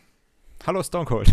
Ja, so ungefähr. Nein, aber ähm, ich, ich glaube, dass Rise in den nächsten Monaten, also wie es Tobi schon geschrieben hat, also die werden auf jeden Fall äh, da eine dominierende Rolle spielen. Das ist die Geschichte fürs, für dieses Jahr, um es mal so zu sagen. Ich glaube, dass das die Geschichte sein wird, so wie es letztes Jahr die Fehde mit Cerberus gewesen ist, ähm, wird es dieses Jahr die Geschichte von Rise sein. Also der Aufstieg von Rise und natürlich auch dann der Fall von Rise und am Ende dann mal sehen, wie lange man es aufzieht. Ne? Also WWXW denkt ja auch gerne mal in so Seasons, also in so Jahresabständen. Was Ähm, auch gut ist. Sehr, sehr absolut. gut. Absolut. Das macht ja auch Sinn, einfach um die Geschichten zu strukturieren. Und ich kann mir halt vorstellen, dass du jetzt gerade in der ersten Jahreshälfte diesen starken Aufstieg hast und wo es dann am Ende darum geht, dass sich die WXW-Leute gruppieren. Es wird auch garantiert noch einen Turn von Seiten der, eines WXW-Wrestlers zur Seite von Rice geben. Also mein Tipp ist der Mac. Ich, so meine, Würde meine auch passen, weil ich finde, der ist, äh, also komplett meine Meinung, ne? Ich finde, The Mac ist mega charakterlos. Für mich persönlich. Und sehr, sehr langweilig. Ja, eben. Und deswegen, also der, der, der würde halt auch da reinpassen. äh, Mit derselben Begründung, wie es Chris Cohen gemacht hat, zu sagen: Hör mal, äh, ich bin hier die ganze Zeit unten gehalten worden. Ich bin eigentlich eine große Nummer. Ich war bei WWE, ich war beim Cruiserweight Classic. Und fuck, ich werde hier irgendwie nicht vernünftig eingesetzt und werde unten gehalten wegen Politics. Ne? Und dann Ja. In irgendeinem großen Tag-Team-Match, keine Ahnung, 4 gegen 4, turnt er am Ende äh, gegen die WXW und dann hast du einen noch weiter da und dann so weiter und so fort. Hatte Deswegen- A4 schon ihr Rückmatch? Kurze Frage. Nein. Gibt es das beim Shortcut? Äh, nein, glaube ich nicht. Ich weiß es aber auch gerade nicht aus dem Kopf. Okay, alles klar, wollte ich nur wissen. Ich war lange unterwegs, ich habe mich nicht so viel mit Wrestling beschäftigt in letzter Zeit. Alles klar. Ähm, Aber ich sollte, nee. wir sollten weiter, oder? Weißt du? Ich glaube, wir sollten weiter. Genau, wir David schläft gleich ein. Ja, genau. ähm, damit würde ich auch sagen, äh, beschließen wir hier die lustige Fragen-Rubrik. Ansonsten, ihr wisst, äh, Fragen schickt ihr uns an fragen.headlock.de, Facebook, Twitter, YouTube und wenn ihr möchtet, könnt ihr uns natürlich auch bei iTunes eine Bewertung dalassen. Das hilft uns auf jeden Fall, damit wir besser gesehen werden. Und wer ganz, ganz, ganz, ganz, ganz fleißig ist ähm, und ganz, uns ganz super findet, äh, wie der Dominik und der Christian zum Beispiel, der kann uns auch gern was auf den äh, PayPal äh, ja, unser Sparkonto da äh, raufknallen. Also sprich, dass wir da ein bisschen unterstützt werden, haben wir auch nichts gegen, freuen wir uns. Und damit würde ich sagen, kommen wir einfach mal ja zum eigentlichen Grund, weshalb wir diesen ganzen Podcast hier machen. Nämlich, weil wir Wrestling geil finden. Und wir sprechen heute darüber, warum wir eigentlich Wrestling-Fans sind. Und ja, ich habe es hier einfach nur als Wir lieben Wrestling-Thema bezeichnet, unserem kleinen Handout, was wir hier haben. Es passt ja auch perfekt zu der 100. Ausgabe, weil äh, ich sag mal so, ich glaube, wenn wir Wrestling nicht abgrundtief lieben würden, würden wir diesen ganzen Podcast nicht machen, weil äh, ja, 100 Podcasts ist schon mal eine ganz gute Leistung innerhalb eines Jahres, denke ich mal, und ist ja auch ein ganz guter, äh, ja, dieser Liebe, Liebe zum Wrestling-Podcast ist ja eigentlich auch ein ganz gutes Gegenstück zum Frust-Podcast. Und deswegen fange ich einfach, einfach mal mit so einer ganz äh, Headlock-bezogenen Frage an. Und zwar, wie hat denn Headlock eigentlich eure Wrestling-Schau- und Wrestling-Konsumgewohnheiten verändert? Kai, wie ist es bei dir? Ähm, Wrestling-Schaugewohnheiten eigentlich gar nicht. Also, weil ich halt trotzdem vorher auch immer alles geguckt habe. Ich habe immer Raw geguckt, immer SmackDown geguckt. Schon tausendmal erzählt, dass das für mich einfach zum ähm, Dienstag und Mittwoch dazugehört, das zu gucken. Aber was ich jetzt schöner finde, ist, ähm, merkt man ja auch irgendwie gerade mal, wenn wir dann über äh, Crowd-Reactions reden, bei der Crowd nach Mania oder sowas. Ähm, häufig, ich habe halt einen Kollegen, mit dem ich darüber rede sonst. Aber jetzt gerade durch Headlock ähm, befasse ich mich insofern intensiver damit, dass ich mehr darüber rede. Deswegen liebe ich auch die Fragen, weil das halt so manchmal spontane Sachen ist, über die ich mir noch nie Gedanken gemacht habe. Das finde ich sehr geil. Und ich habe halt auch häufig ähm, dann andere Meinungen kriege ich dann nochmal zu hören. Zum Beispiel, wir waren uns ja komplett nicht einig bei der, äh, bei der Crowd nach Mania oder bei der Mania-Crowd zum Beispiel. Geringfügig. Geringfügig, zum Beispiel, ich habe halt Ahnung, du nicht. Ja, ja. Und äh, auch mit David oder mit Chris, also da, jeder hat hier so eine andere Meinung und ich finde es halt auch cool, wie wir auch Sachen komplett anders wahrnehmen. Also man sieht eine Sache, die für einen irgendwie eindeutig ist, aber jeder nimmt die anders wahr. Und insofern hat sich die Gewohnheit eigentlich nur verändert, dass ich jetzt Sachen dann auch aus anderen Perspektiven sehe, sehen muss durch euch halt. Ähm, und das finde ich ist eigentlich ganz, ganz cool, dass du umso, also weil das Schönste am Wrestling ist auch so ein bisschen über deine Erfahrung ja zu reden. Und das dann jetzt mit so vielen verschiedenen Leuten ist immer das, was mir am meisten Spaß macht, was sich jetzt auch am meisten geändert hat durch Headlock. Oh. Da habe ich Aber ich was hasse euch alle trotzdem. Ja, so, ja. Muss nochmal sagen. Bei mir ist es fast identisch. Also vorher hatte ich halt nicht wirklich viele Leute, mit denen ich halt über Wrestling geredet habe, jetzt halt deutlich mehr. Ähm, und auch die, die Hörerfragen zum Beispiel, die bringen mich halt auch dazu, dass ich halt dann zum Beispiel dann in Zukunft auf mehr Sachen achte. Wenn man halt zum Beispiel fragt, ja, was ist denn jetzt zum Beispiel mit denen, den Wrestler, dann achtest du einfach in den nächsten Wochen irgendwie vermehrt darauf, ohne es halt das wirklich selber zu merken. Ähm, generell schaue ich mehr Wrestling, würde ich sagen, als vorher. Was einfach auch daran liegt, dass du halt zum Beispiel, keine Ahnung, wenn wir einen WrestleMania-Podcast haben, dann schaue ich einfach vorher die ganzen WrestleManias oder wenn wir halt einen WrestleMania-Podcast, äh, einen Wrestling-Podcast zu irgendwie einen Wrestler haben, dann schaue ich halt schon mal noch mal ein paar alte Sachen dazu. Auch bei den Weeklies ist es halt schon so, dass der ja, Druck, würde ich sagen, in Anführungszeichen ein bisschen höher ist, auch, auch am Ball zu bleiben. Ähm, ja, macht generell auch Spaß. Man merkt es auch bei uns. Wir haben halt auch unseren kleinen Facebook-Chat und so weiter. Dann, wenn man halt irgendwie Wrestling-Match guckt, dann so, wow, voll geil. Oder einer schreibt, den müsst ihr gucken, hier, das müsst ihr gucken, das Match war super. Und nö, ja, macht halt einfach irgendwie noch mehr Bock quasi als vorher. Also bei mir ist es halt so, ich, ich merke halt, dass Wrestling jetzt eigentlich noch einen größeren Teil meines Lebens einnimmt, als es vorher der Fall gewesen ist. Das muss ich mal so äh, hier einwerfen. Also vorher, klar, ich habe immer viel Wrestling geguckt und so, ich bin zum WXW gegangen und so, aber es hat sich dann eigentlich immer so, ja, so, so ein bisschen beschränkt halt eben, so auf mal am, mal am Wochenende, dann eben die Shows so unter der Woche so nebenbei schauen, ähm, ganz easy. Aber es war halt dann schon so, seitdem ich Headlock mache und seitdem ich dann da ähm, ja, mich drum, mich drum kümmere, ähm, dass da auf einmal ja schon so äh, mehr Verpflichtungen, aber jetzt im positiven Sinne, auf, auf mich zugekommen sind. Ne? Dann ging das mit der, mit der WXW los, mit den Conversations, wo man dann eben, ähm, ja, wo dann da die Interviews geführt werden, die vorbereitet werden müssen. Ähm, zugleich bekommt man halt eben auch viel mehr Feedback von außen. Ne? Also man kümmere mich ja dann auch äh, recht rege da um die Facebook-Sachen, ähm, wo Leute einem Feedback geben, über YouTube inzwischen und dann Twitter eben auch. Also es ist schon so, dass ich auf jeden Fall mehr Wrestling schaue und das Wrestling durch Headlock mehr in mein Leben irgendwie gekommen ist. Das ist einfach so, ne? Also, das finde ich auch schön, ehrlich gesagt. Also, ich habe nicht, ich hätte eigentlich nie erwartet, dass das irgendwie so funktioniert, wie es jetzt aktuell läuft. Und auch, dass das so viele Leute interessiert, hätte ich irgendwie nicht gedacht. Inzwischen hat es ja doch, äh, ist ja doch ganz gut angewachsen, sagen wir es mal so. Und da äh, würde ich auch mal ganz gern so ein bisschen zurückgreifen, weil wir haben jetzt auch gerade im Hinblick auf diesen 100er-Podcast ein paar allgemeine Fragen zu Headlock selber bekommen. Und äh, da wollte ich noch mal darauf antworten. Also, uns hat zum Beispiel der, der Philipp halt eine, eine Frage geschrieben, wie wir auf den Namen Headlock gekommen sind. Ähm, da muss ich eigentlich, das ist ja auf meinem Mist gewachsen, so blöd das irgendwie klingt. Also, sprich, das war eigentlich erstmal eine Idee von, von mir. Der Grundgedanke dahinter war, ich wollte irgendeine Wrestling-Aktion haben. Ähm, der Running Gag von mir und dem anderen David, ähm, der jetzt irgendwo vielleicht sitzt und das hier hört, ähm, ist eigentlich, wann immer ein Superplex in einem Match stattfindet, dann ist es ein Five-Star-Match. So, und äh, dann meine erste Überlegung war, wir nennen das Superplex. Die Seite superplex.de habe ich ge gesucht, gab es aber schon. Es gab dann, die war irgendwo im Angebot und hat irgendwie 200.000 Dollar gekostet, wenn ich die gekauft hätte. und, und ich habe hab dann, äh, ähm, beziehungsweise der war, die war halt erstmal im Angebot und da habe ich halt da an, diesen, an diese Domain-Trader geschrieben, so wie viel kostet denn das? Und dann kriegst du halt Antwort so, so 2000 Dollar. So, ja. Nee, interessiert mich dann nicht. Und ich, das, das Geile ist halt, dann habe ich die Wochen drauf, kriegst du ständig die äh, nochmal Mails so, hey, my name is Brian, I'm your uh, domain trader. Uh, aren't you interested in uh, calling us? Und so. Und ich so, nein, ich gebe keine 2000 Euro für eine Domain aus. So.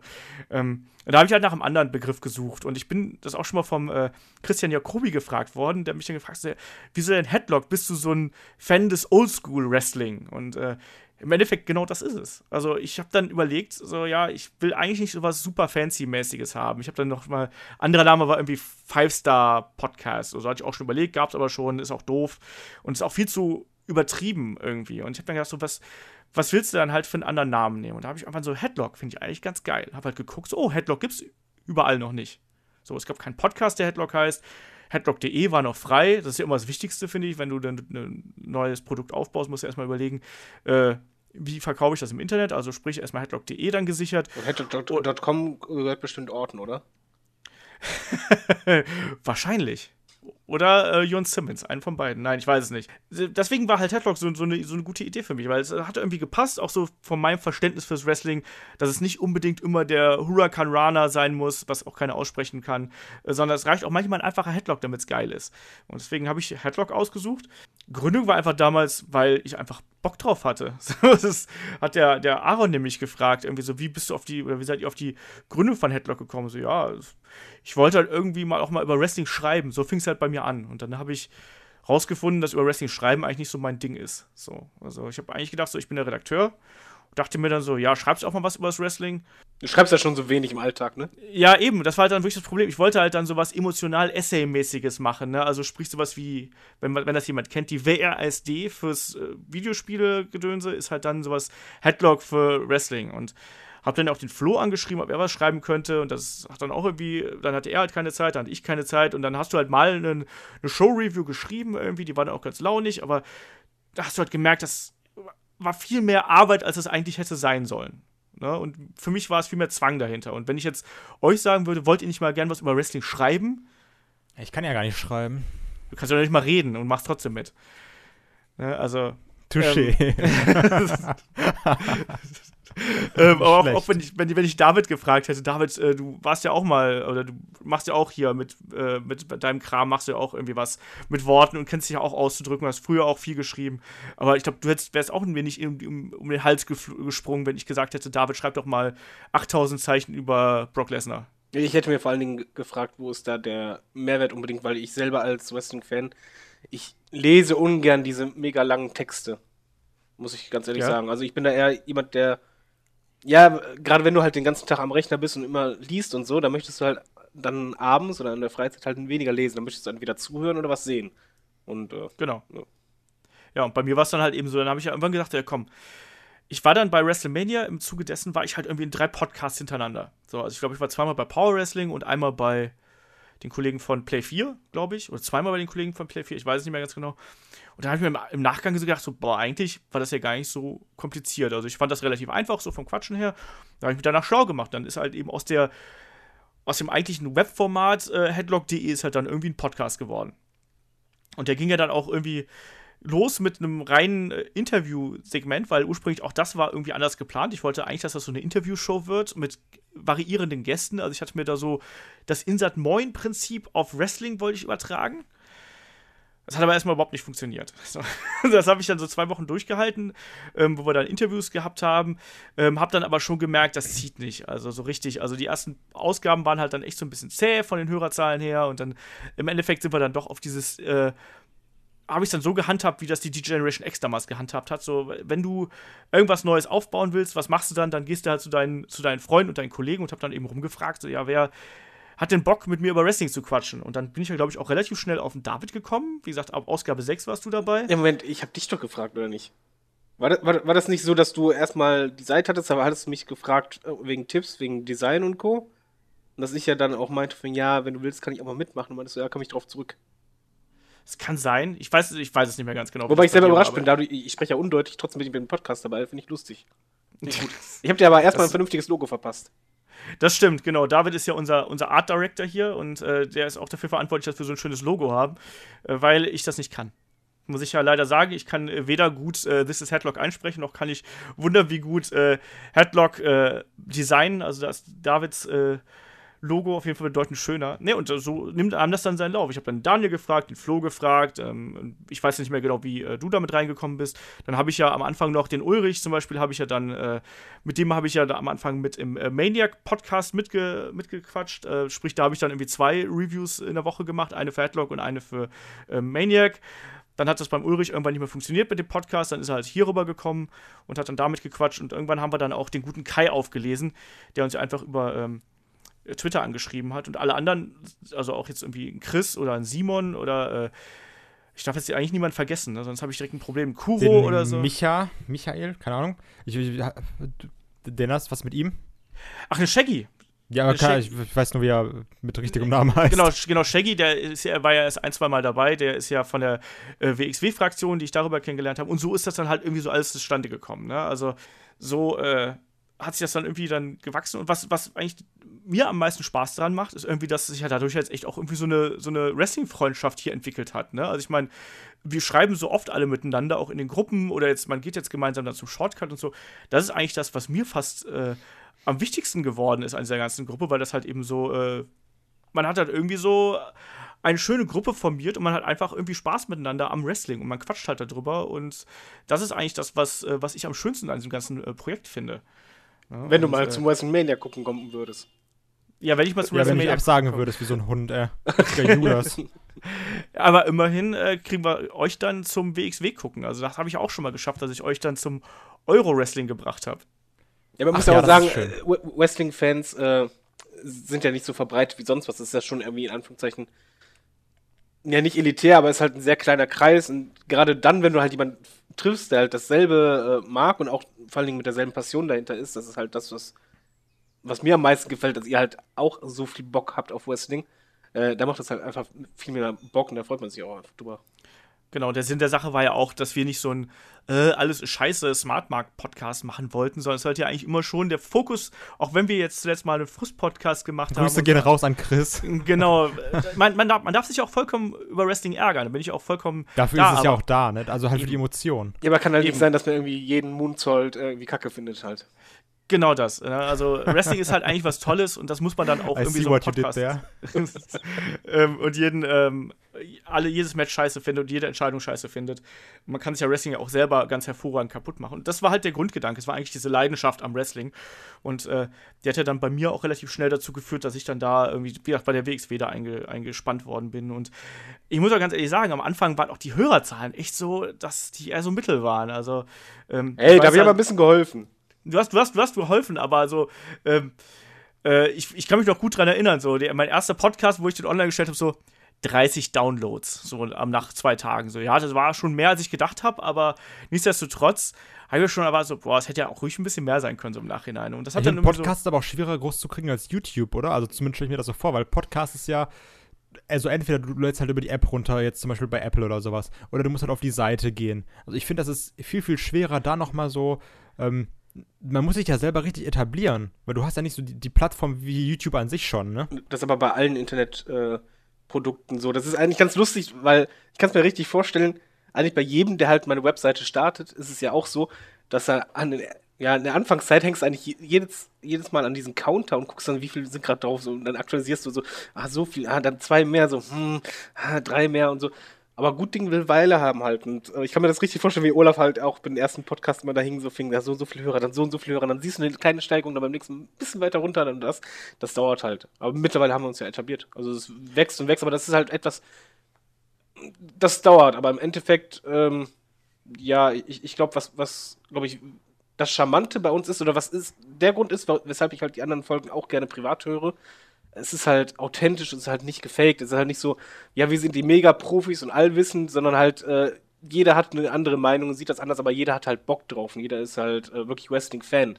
Und dieses, jeder ist Wrestling-Fan, finde ich halt sehr wichtig. Genau, also wir machen da auch gar keinen Unterschied. Also von wegen, deswegen mag ich auch diese Interaktion mit euch da draußen so. Also ich schreibe jedem irgendwie zurück, wenn es die Zeit zulässt und antworte damit jedem. Ich habe auch inzwischen echt ein paar, mit denen ich irgendwie ganz, ganz regelmäßig schreibe. Ähm, äh, Grüße äh, gehen da raus natürlich. Ähm, also das macht mir halt auch Spaß, diese Interaktion und klar, wie gesagt, bei mir hat es jetzt halt dazu geführt, dass ich dann irgendwie so ein bisschen äh, da mehr Zeit reinstecke, aber das ist natürlich auch eigentlich das Schöne an der Sache. Ne? Und äh, das, das ist halt die Freude. Und jetzt ganz im Ernst, ich mache das ja heute noch mit dem Counter. Also ich sehe ja dann immer noch so, äh, wenn ein Podcast online geht, wie viel machst du in einer Stunde und wie viel machst du dann am Tag und so. Und ich hänge da auch echt immer noch vor und ärgere mich manchmal, so wenn manche Podcasts nicht so funktioniert haben, so zahlentechnisch, wie ich mir das vorgestellt habe. Ne? Ich kann es ja mal ganz offen sagen. Also unser erfolgreichster Podcast ist bis heute der Daniel Bryan Podcast, rein was die, äh, äh, was, was die Downloads angeht. Da sind wir, da kratzen wir mittlerweile fast an der 1000. Äh, sprich, das ist schon ziemlich respektabel, äh, dass, dass, wir den da auf die Beine gestellt haben. Dann dahinter, hinten dran sind dann irgendwie so diese äh, New Era-Analyse, die sind irgendwie bei 800. Aber wir haben mittlerweile auch, ähm, das darf man auch nicht unterschätzen, wir haben ja inzwischen ja auch eine reges YouTube, äh, ja, rege YouTube-Basis, ne, wo auch viele Leute es tatsächlich komplett sich anhören. Das finde ich mega geil. Das war übrigens eine wichtige Änderung, die du irgendwann eingeführt hast. Also ich finde, das war die wichtigste Änderung. Was, dass wir das auch bei YouTube veröffentlichen? Ja, ja. Ja, ich habe dann ja, wir hatten ja zuerst hatten wir ja das über, ähm, über den normalen Feed laufen und dann nochmal über Soundcloud. Das war halt irgendwie Geldverbrennerei. Und dann habe ich irgendwann gesagt, so, nee, komm, machen wir auch über YouTube. Und dadurch ist auch das Ding nochmal gewachsen. Und auch dadurch, dass wir jetzt dann mehr Videos machen und so, ähm, habe ich halt dann schon gemerkt. Dann siehst du halt dann irgendwie, dass jetzt pro Woche hören dann irgendwie jeden Podcast, ich sag immer so, nach einer Woche ist es meistens so bei, bei 1000 bis 1200, manchmal 1500 Leuten. So, Pi mal Daumen. Und das ist halt schon mega geil. Äh, wir sind ich sehe es gerade, wir sind bei, bei YouTube schon auf über äh, 750 Abonnenten, was ich sehr cool ja, finde. Ja. Dafür, dass wir ja. so klein sind und irgendwo Werbung machen oder sonst was. Eben, wir haben auch keinen, also das ist ja auch ein bisschen der Unterschied. Wir haben ja jetzt auch keinen, keinen Wrestling-spezifischen Gönner im Hintergrund, der uns irgendwie groß postet oder pusht oder sonst irgendwas, sondern das ist ja alles nur, das ist nur Headlock, ne? Also das, das ist halt noch so das Ding, ne? Also ähm, und dafür läuft es halt inzwischen echt gut. Und ähm, äh, wie gesagt, auch da die, die äh, Interaktion mit euch ist ein Riesenspaß. Ähm, wir können ja auch so ein bisschen spoilern. Ich habe es ja letztens schon mal so ein bisschen auf Twitter angekündigt. Sprich, da wird auch demnächst ein T-Shirt kommen mit, äh, mit schönem Design drauf. Was ähm, ich ja noch bekomme von euch, weil ich ja richtig getippt habe. Genau, was, ja, was ja. wir dem Kai noch schulden. Und ähm, das wird auf jeden Fall demnächst auch kommen, wenn der äh, gute David das äh, Logo fertig designt hat. Hust, hust. Äh, ja, ich, ich, ich vergesse es nicht. Keine, keine, Sorge, es war halt nur jetzt ein bisschen stressig, aber ich krieg das hin. Ja, ja, es war es ist immer so. aber so auch hier, gut Ding will Weile haben. Entweder machen wir es richtig oder wir machen Schnellschüsse, dann lieber ein richtiges. Genau, wir wollten halt auch nicht so ein, ähm, ja, einfach nur so ein Logo-Shirt, wie ich das ja dann mir mal gemacht habe, damit ich einfach irgendwie in den Videos, äh, damit es da ein bisschen zu sehen ist. Das war dann auch ein bisschen doof. Also sprich, da könnt ihr euch auf was Schönes freuen. Ich hoffe einfach auch, dass da die nächsten Wochen was äh, an den Start gebracht wird. Zwinker, Zwinker nochmal Richtung David. wir kriegen das hin, wir kriegen das hin.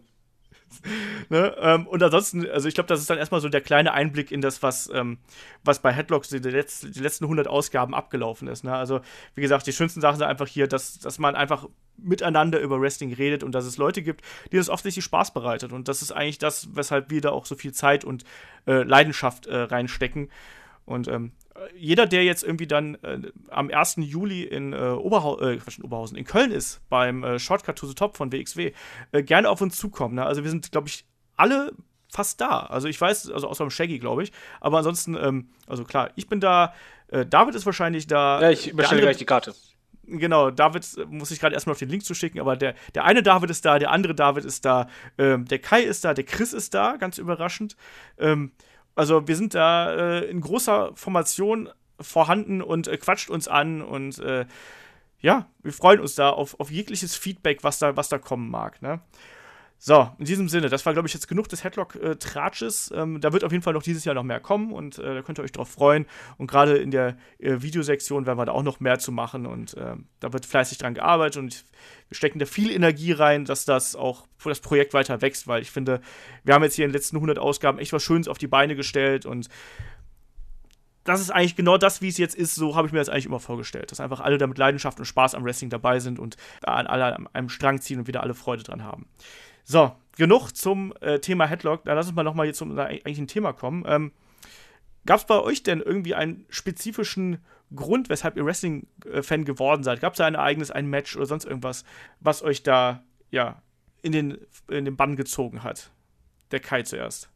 Ich habe wirklich, ich habe nochmal ganz, ganz lange überlegt, so nach dem Motto, was war denn das Erste, was du jemals gesehen hast? Aber es fällt mir halt echt nicht ein. Also es gibt ganz viele Momente, die dann danach kamen, die mich immer bestätigt haben, so nach dem Motto, ah, okay, deswegen bist du Wrestling-Fan. Also ganz viele geile Momente, die wir danach noch hatten. Aber ich weiß echt nicht mehr, wie das angefangen hat. Und das, das nervt mich. Ich, also irgendwie, ich kann mich daran erinnern, dass ich das damals, als das auf Tele 5 lief, ich glaube, da war ich noch in der Grundschule, ähm, da lief das um 3 Uhr nachts, ich habe das geguckt, also bei mir Erziehung läuft. Ähm, Weil du die ganze 090er-Werbung gucken wolltest, gib's doch zu. Nee, ich habe mit meinem Vater immer zusammen geguckt. Ich, ich sagte, das war doch schon so ein, ein Typ, der mal früher die, die sexy Sportclips bei DSF geguckt hat. Ey, no, sexy Sport, beste, du weißt. da war, was, da, was da alles los war damals, meine Güte. Ja, ähm, qualitativ. Ähm, aber, ähm, aber ich weiß, ich weiß halt, ey, also ich weiß nicht, was genau der Anfang war. Ich weiß auch nicht mehr genau, was mein allererstes Match war. Ähm, woran ich mich halt erinnern kann, waren jetzt diese Flohmarkt-DVDs zum Beispiel, was ich da gesehen habe, war irgendein Match mit äh, Lance Kate und Trevor Murdoch gegen Paul London und Brian Kendrick. Deswegen habe ich Flohmarkt-DVDs. So Urlaub in Polen oder was? Nee, hier, äh, hier bei, bei, bei, uns gab es ja dann immer, keine Ahnung, aber also waren auch wirklich die Originalen, waren das. Okay. Ähm, und dann hatte ich halt auch noch Judgment Day 2002, weiß ich noch, weil halt dieses für mich persönlich natürlich legendäre I Quit Match zwischen John Cena und JBL darauf ist, was ich mir letztens auch nochmal angeguckt habe. Mega blutige. Mega, mega blutige. Aber ich weiß nicht, also ich kann halt echt nicht sagen, was genau der Anfang war. Ich weiß nur, dass es auf jeden Fall schon irgendwie so seit 2004 so ungefähr ist, um den Dreh. Ich, ich weiß es aber nicht. Oder vielleicht auch 2003. Ich meine, da war ich ja auch noch, ich bin ja noch ein junger Spund, da war ich auch erst 8, 9. Nicht so wie Olaf, der war schon 50. Aber, also. Ich sah aber dafür aus wie 8 und 9. Genau. Immer noch. Ich weiß aber wirklich, also das nervt mich auch was, ich weiß nicht genau, was der Anfang war. Leider. Okay. Ist das bei euch anders? Ja. Weißt du, das ist die Jugend von heute, weißt du, Gehirn weggekifft und keine Ahnung was, die wissen halt gar nichts Genau. YouTube-Generation. Ich habe eine Aufmerksamkeitsspanne von zwei Minuten und das war's. Generation Fidget Spinner. Genau. Hast du auch schon so ein Ding eigentlich, Kai? Ey, äh, boah, nein. ganz, äh, ich, ich, ich muss ganz kurz einmal dazu. Ich bin ja so einer. Oh nein, jetzt geht's Ähm, los. Jetzt hast du was Es gesagt. tut- es tut mir leid, an alle Nein. Hörer draußen, es tut mir leid. Kennt ihr dieses äh, Restless Leg Syndrome? Also, wenn du halt irgendwie am Schreibtisch sitzt, jetzt gerade auch bei euch beiden, dass ihr dann mit irgendwas spielen müsst oder sowas. Da gibt es dann ja auch so, es gibt dann ja auch so komische Würfel, wo du dann irgendwie drücken Ich will jetzt kannst nicht und wissen, schieben womit du und gerade klicken und spielst. so. wenn du wüsstest. Und ähm, da denke ich mir so, eigentlich sind so Dinger mega praktisch, einfach nur, wenn du jetzt am PC sitzt und nicht weißt, was du mit deinen Händen machen sollst. Aber ey, wenn ich da sehe, dass da irgendwelche YouTuber Lieder drüber machen, verachte ich diese Dinger komplett und auch jeden, der damit in der Stadt rumläuft. Und die gibt's ja auch überall jetzt. Ich hasse die. Egal, Olaf, David, wie Okay. ging's bei euch los? Ich, ich sagt mal schöne Sachen, nicht der Fidget Spinner. David zuerst. Ich glaube, deine Geschichte kennen wir zwar schon, Ich aber grad sagen- gerne nochmal in abgekürzter Version erzählen. Die Geschichte habe ich schon 4000 Mal erzählt in fast jedem Podcast. Äh, ja, ich habe angefangen mit WrestleMania 6, äh, zusammengefasst, äh, war bei meinen Verwandten in Spanien, bei meinem Opa. Äh, wir verstanden uns nicht sprachlich, äh, war aber egal, wir saßen vor dem Fernseher und haben einfach WrestleMania 6 geguckt und als ich eingeschaltet hatte, war halt gerade das Match äh, Hulk Hogan gegen Ultimate Warrior, also der Entrance war da. Und ich fand das Ja. so cool als Kind, äh, dass ich einfach dachte, wow, aber das, so einen Moment hatte ich halt auch beim Fußball zum Beispiel. Da war auch ein bestimmtes Spiel, wo ich einfach nur dachte, das ist es. Und äh, ich glaube, das hat eigentlich jeder, dass man einfach vom Gefühl her merkt, ja, ich habe was gefunden, was mir einfach total gefällt.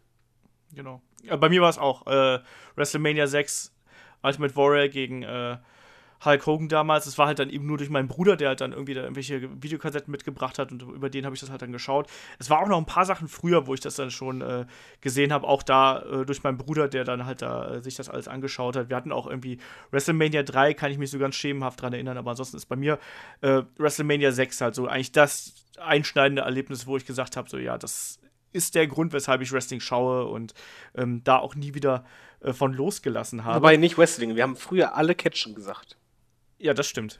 Das wäre natürlich auch ein Catch-up damals, ne? Ja, Aber immer, immer Catchen, Catchen. war halt ganz im Ernst, wenn ich heute mit, meinen, ähm, mit meiner Mutter drüber rede, die sagt heute noch Catchen. Ja, wenn ich meinem Dad sage, was machst du denn heute Abend so, ja, ja, ich, ich äh, gucke jetzt hier Wrestling. Hä? Fragezeichen beim Kopf. Dann sagst du, Catchen. Ach, Catchen. Ja, Mein- mein- Meine Mutter fragt immer so, was wir beim Catchen. So, finde ich ein bisschen schön. Ja, aber ich würde Das sagt meine Oma aber auch immer. Ja, aber ich würde an, an dieser Stelle sagen, wir lassen auch mal äh, noch die anderen zu Wort kommen, weil äh, ich habe es ja schon gesagt, wir sind ja hier eine bunte und illustre Runde und ich habe die anderen Kollegen hier auch darum gebeten, einfach mal so ihre ersten Eindrücke und so vom Wrestling uns äh, kundzutun. Und ich würde sagen, wir spielen hier erstmal hintereinander ähm, den Ulrich und den Flo ein, die dann hier ihre ja, ersten Erfahrungen mit uns teilen. Wer oder was hat Ulrich zum Wrestling-Fan gemacht? Ich kann es eigentlich gar nicht so genau sagen, aber meine frühen Erinnerungen an Sachen, die ich positiv fand, sind unter anderem natürlich, oft genug gesagt, der Kommentar bei Ketchup von Joe Williams und Horst Brack, dem Bestrafer, ganz großartig, und äh, athletische Moves wie zum Beispiel den Frankensteiner von einem der Steiners, welcher auch immer das war. Also jedenfalls, das waren die Sachen, da hat es angefangen und bis heute ist es offensichtlich einigermaßen so geblieben.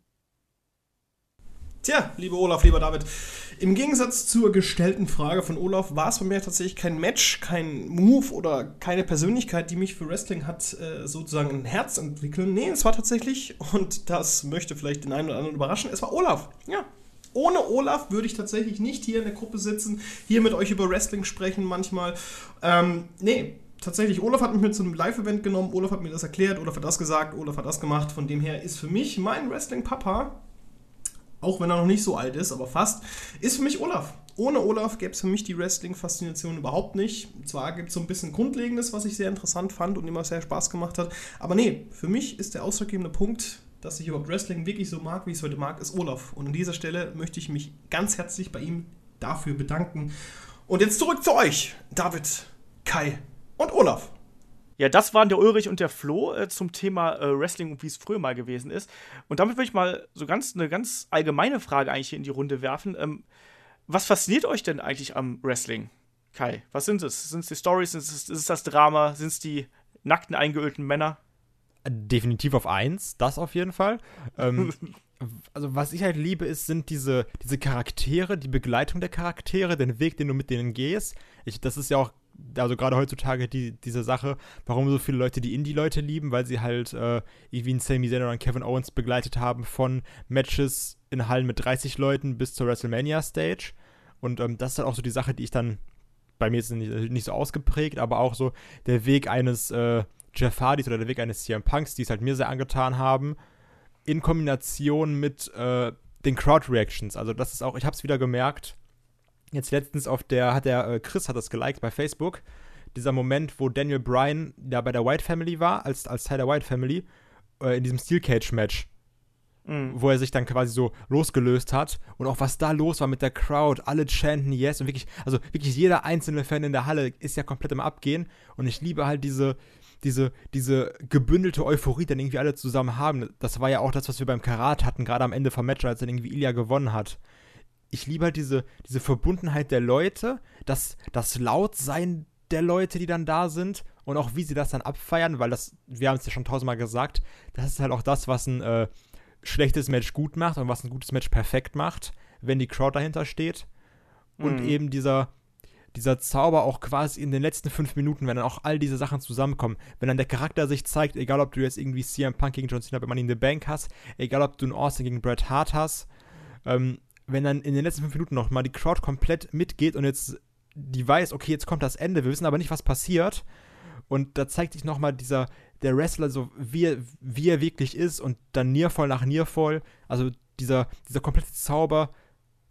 Ich liebe das. David, wie sieht es bei dir aus? Ähm, die Frage kann ich allgemein so nicht beantworten.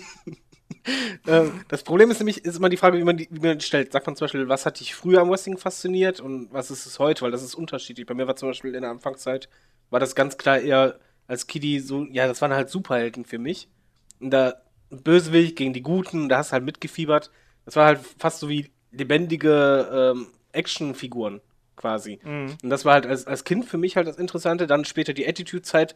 Das war halt einfach, ja, klingt assi, aber ist halt einfach Gewalt, äh, Brüste, ähm, Fun und einfach auch dieses, dieses Cool-Sein-Element dabei. Also dieses Abfeiern, auch die Quote, da war das halt zum ersten Mal, wo halt die Quote ja auch richtig mitgegangen ist. Und da hast du einfach, ja, das war halt Party, das war einfach cool, um da dabei zu sein. Und mittlerweile ist es halt ein bisschen anders. Ich, ich mag halt äh, erstmal das Sportli äh, Sportliche dabei. Die Quotes immer noch, aber die sind halt mittlerweile großteils halt schlecht. Und ähm, was ich halt gemerkt habe, als Mark guckst du Wrestling natürlich anders als Mark, aber das heißt aber nicht, dass es schlechter ist, sondern als Mark zum Beispiel, das hat, ein Kollege hat mich halt darauf aufmerksam gemacht, als, als ich ihm das erklärt habe, von wegen welche Hintergründe es gibt, mit äh, Backstage-Sachen, äh, Booking, was die damit erzielen wollen und Co. Ähm, das ist einfach eine ganz andere Sicht aufs Wrestling ist, aber nicht unbedingt schlechter, sondern mich interessiert jetzt zum Beispiel weniger, also ich bin da nicht überrascht wegen, ja, oh, der Charakter wendet sich, sondern ich weiß ja, was im Hintergrund ist. Und mich interessiert vielmehr, ja, was haben die vor mit dem? Wie, wie, wie, setzen die das um? Welche Spannungselemente bauen sie ein? Und dann halt am besten noch ein Match, wo du halt total überrascht wirst, wo du halt einfach dann halt diesen Modus ausschaltest, weil du einfach nicht mehr weißt, was passiert. Und mhm. ähm, ja, deswegen, also ich schaue halt, ja, Wrestling fasziniert halt einen auf verschiedene Arten, je nachdem, wie alt man ist und in welcher Zeit man geguckt hat. Ja, das ist eigentlich das ganz Interessante, weil das, was du jetzt gerade angesprochen hast, das wollte ich mich als nächste Frage stellen, weil ähm, ich glaube auch, dass man Wrestling sehr schwer festmachen kann, wa warum man das, warum einen das fasziniert, weil man abhängig davon, in welcher Situation man ist und in welchem Alter man ist und in welcher, welchem Bereich seines Lebens nimmst du Wrestling anders auf. Ich weiß noch ganz genau, wie früher, da gehe ich komplett konform mit dir. Also gerade als dann die großen Charaktere da waren, dann Hulk Hogan, auch hinter Bret Hart oder Shawn Michaels, das waren Superhelden. Also das, deswegen hat man es damals geschaut, weil ähm, ja, die waren halt einfach so exorbitant außergewöhnlich, das konntest du gar nicht greifen und das waren halt Helden einfach. Eine Helden und Schurken, dieser Kampf gut gegen Böse, den hat es halt damals immer gegeben. Und ich finde, ähm, mit der Zeit und mit den zusätzlichen Informationen, die man darüber gesammelt hat, dann ändert sich halt eben auch die Wahrnehmung. Ich kann mich dann durchaus daran erinnern, dass es dann irgendwann diese Veränderung gab. Klar, Attitude Error war was komplett anderes, weil es auf einmal war es halt echt, so in dem Sinne. Also es da war, waren für mich die, die Linien zwischen, da war, diese Superhelden sind quasi eingestürzt und auf einmal war alles echt, so mehr oder weniger. Weißt du, hast auf einmal zwei Ligen, die gegeneinander gekämpft haben, beziehungsweise drei Ligen, wenn du ECW noch mit dazu nimmst. Du hattest diese Stables und diese, ähm, auch larger-than-life-Characters, die aber keine Helden mehr waren, sondern die waren halt einfach irgendwie cool und grungy und außergewöhnlich, aber halt eben keine Helden mehr, sondern halt eben schon teilweise auch mit Ecken und Kanten und dann natürlich noch mit dem ganzen Blödsinn, die Attitude Era auch noch mit zu bieten hat. Ja, vor allem denk auch noch, äh, Entschuldigung, denk auch noch daran, zum Beispiel in Stone Cold ist das beste Beispiel dafür. Da saßt du ja vor dem Fernseher und der wurde mit Handschellen abgeführt und zeigte trotzdem noch den Mittelfinger, wo du einfach nur dachtest, boah, was eine coole Sau. Genau, das waren halt Rebellen und, und Anti-Helden, einfach, muss man so zu sagen. Ähm, und gerade als Jugendlicher warst du natürlich dafür komplett empfänglich. Ne? Also, das fandst du halt damals dann faszinierend, aber es waren halt eben nicht deine Helden, sondern die, die haben halt einfach eine Faszination für sich irgendwie da äh, ähm, ausgestrahlt. Ne? Aber auch die Kämpfe waren natürlich auch damals extrem emotional aufgeladen und haben einen dadurch natürlich fasziniert, ne? weil die Charaktere halt trotzdem so, so greifbar waren und das war halt eher so, ging eher so in Richtung ja, Film halt eben, also in Richtung Independent-Film, auf eine, auf eine äh, raue Art und Weise eben, ne? Und ähm, ich habe dann eben gemerkt, dass ich irgendwann äh, dann, ich hatte auch diesen Punkt gehabt, wo ich gemerkt habe, so, hey, wo ich gedacht habe, so, hey, ich weiß ja alles und ich bin ja so mega smart, ne, und solche Sachen, ne? Und ähm, da habe ich aber auch gemerkt, dass, dass ich mir damit auch das Wrestling ziemlich kaputt gemacht habe. Also so mal so. Das ist die blöd. Sache. Also, das haben, haben wir ja schon mal drüber geredet. Und das habe ich halt auch dieses. Äh, aber, also ich komme da aber auch irgendwie nicht raus. Also, das ist ganz komisch, weil ähm, ich merke selber, dass ich mir damit so viel kaputt mache. Jetzt auch wenn du irgendwie Gerüchte hast, dass du jetzt zum Beispiel weißt, okay, WrestleMania 34 ist höchstwahrscheinlich der gegen der. So, daraus resultiert ja, dass das und das jetzt passieren wird. Und du nimmst dir damit ja immer so die, die Überraschung raus, was halt eigentlich Mhm. eigentlich dumm ist. Und wir alle wissen, das ist ja so, als würden wir jetzt sagen, okay, wir gucken jetzt alle irgendwie Breaking Bad oder Walking Dead und sowas, lesen aber alle, ah, okay, das und das passiert und gucken das dann. Denn- Jein, das ist- ähm, darf ich da was also, einwerfen? kl- ja, also ich warte ganz kurz, so, sofort. Ähm, wir haben ja auch immer noch dieses, der Weg ist das Ziel. Also ich finde, das ist bei Wrestling generell sehr krass, wie du das merkst. Und ähm, was ich halt dann irgendwie schöner finde, ist dann, wenn man uns dann trotzdem nochmal überrascht, sprich irgendwie AJ Styles Debüt oder sowas. Aber manchmal würde ich mir echt von mir selber wünschen, dass ich einfach sage, so, ja, okay, dann liest jetzt halt einfach nichts mehr. Weil es ist eigentlich besser für mich. Mhm. David. Äh, also ich, ich finde generell, ich gebe dir teilweise recht, gerade wenn du dich halt spoilern lässt, wenn du halt diese News-Sheets liest, das kann sehr, sehr viel kaputt machen. Aber es ist nicht unbedingt schlimm, smarkig zu denken und smart, smarkig zu gucken, weil dann halt wirklich die, dieser, der Weg ist das Ziel und der Weg ist dann das Interessante. Weil sagen wir zum Beispiel, du guckst ja auch einen Actionfilm, zum Beispiel früher die ganzen Arnold und Stallone Actionfilme, du wusstest ja eh, am Ende schafft er es es bestand ja nie ein Zweifel, dass der Typ ster äh, sterben würde oder sonst was, sondern du weißt, okay, der schafft es, der Bösewicht kriegt auf, aufs Maul. War in jedem Film gleich, war aber egal, weil es ging dann darum, wie haben sie das umgesetzt. Und so ist es zum Beispiel auch, wenn du als Mark Wrestling guckst, muss es nicht unbedingt dir das kaputt machen, sondern du siehst halt anders eher hin und bist dann interessiert, wie machen Na, sie nee. es? Se das sehe ich anders. Das sehe ich aber auch nicht. Lass mich doch mal ausreden.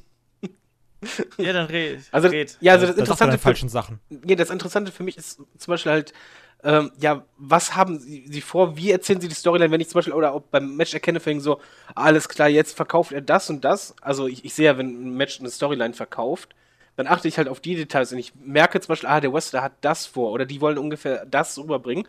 Das ist halt für mich das Interessante. Ja, wie machen sie das? Dann lasse ich mich drauf ein.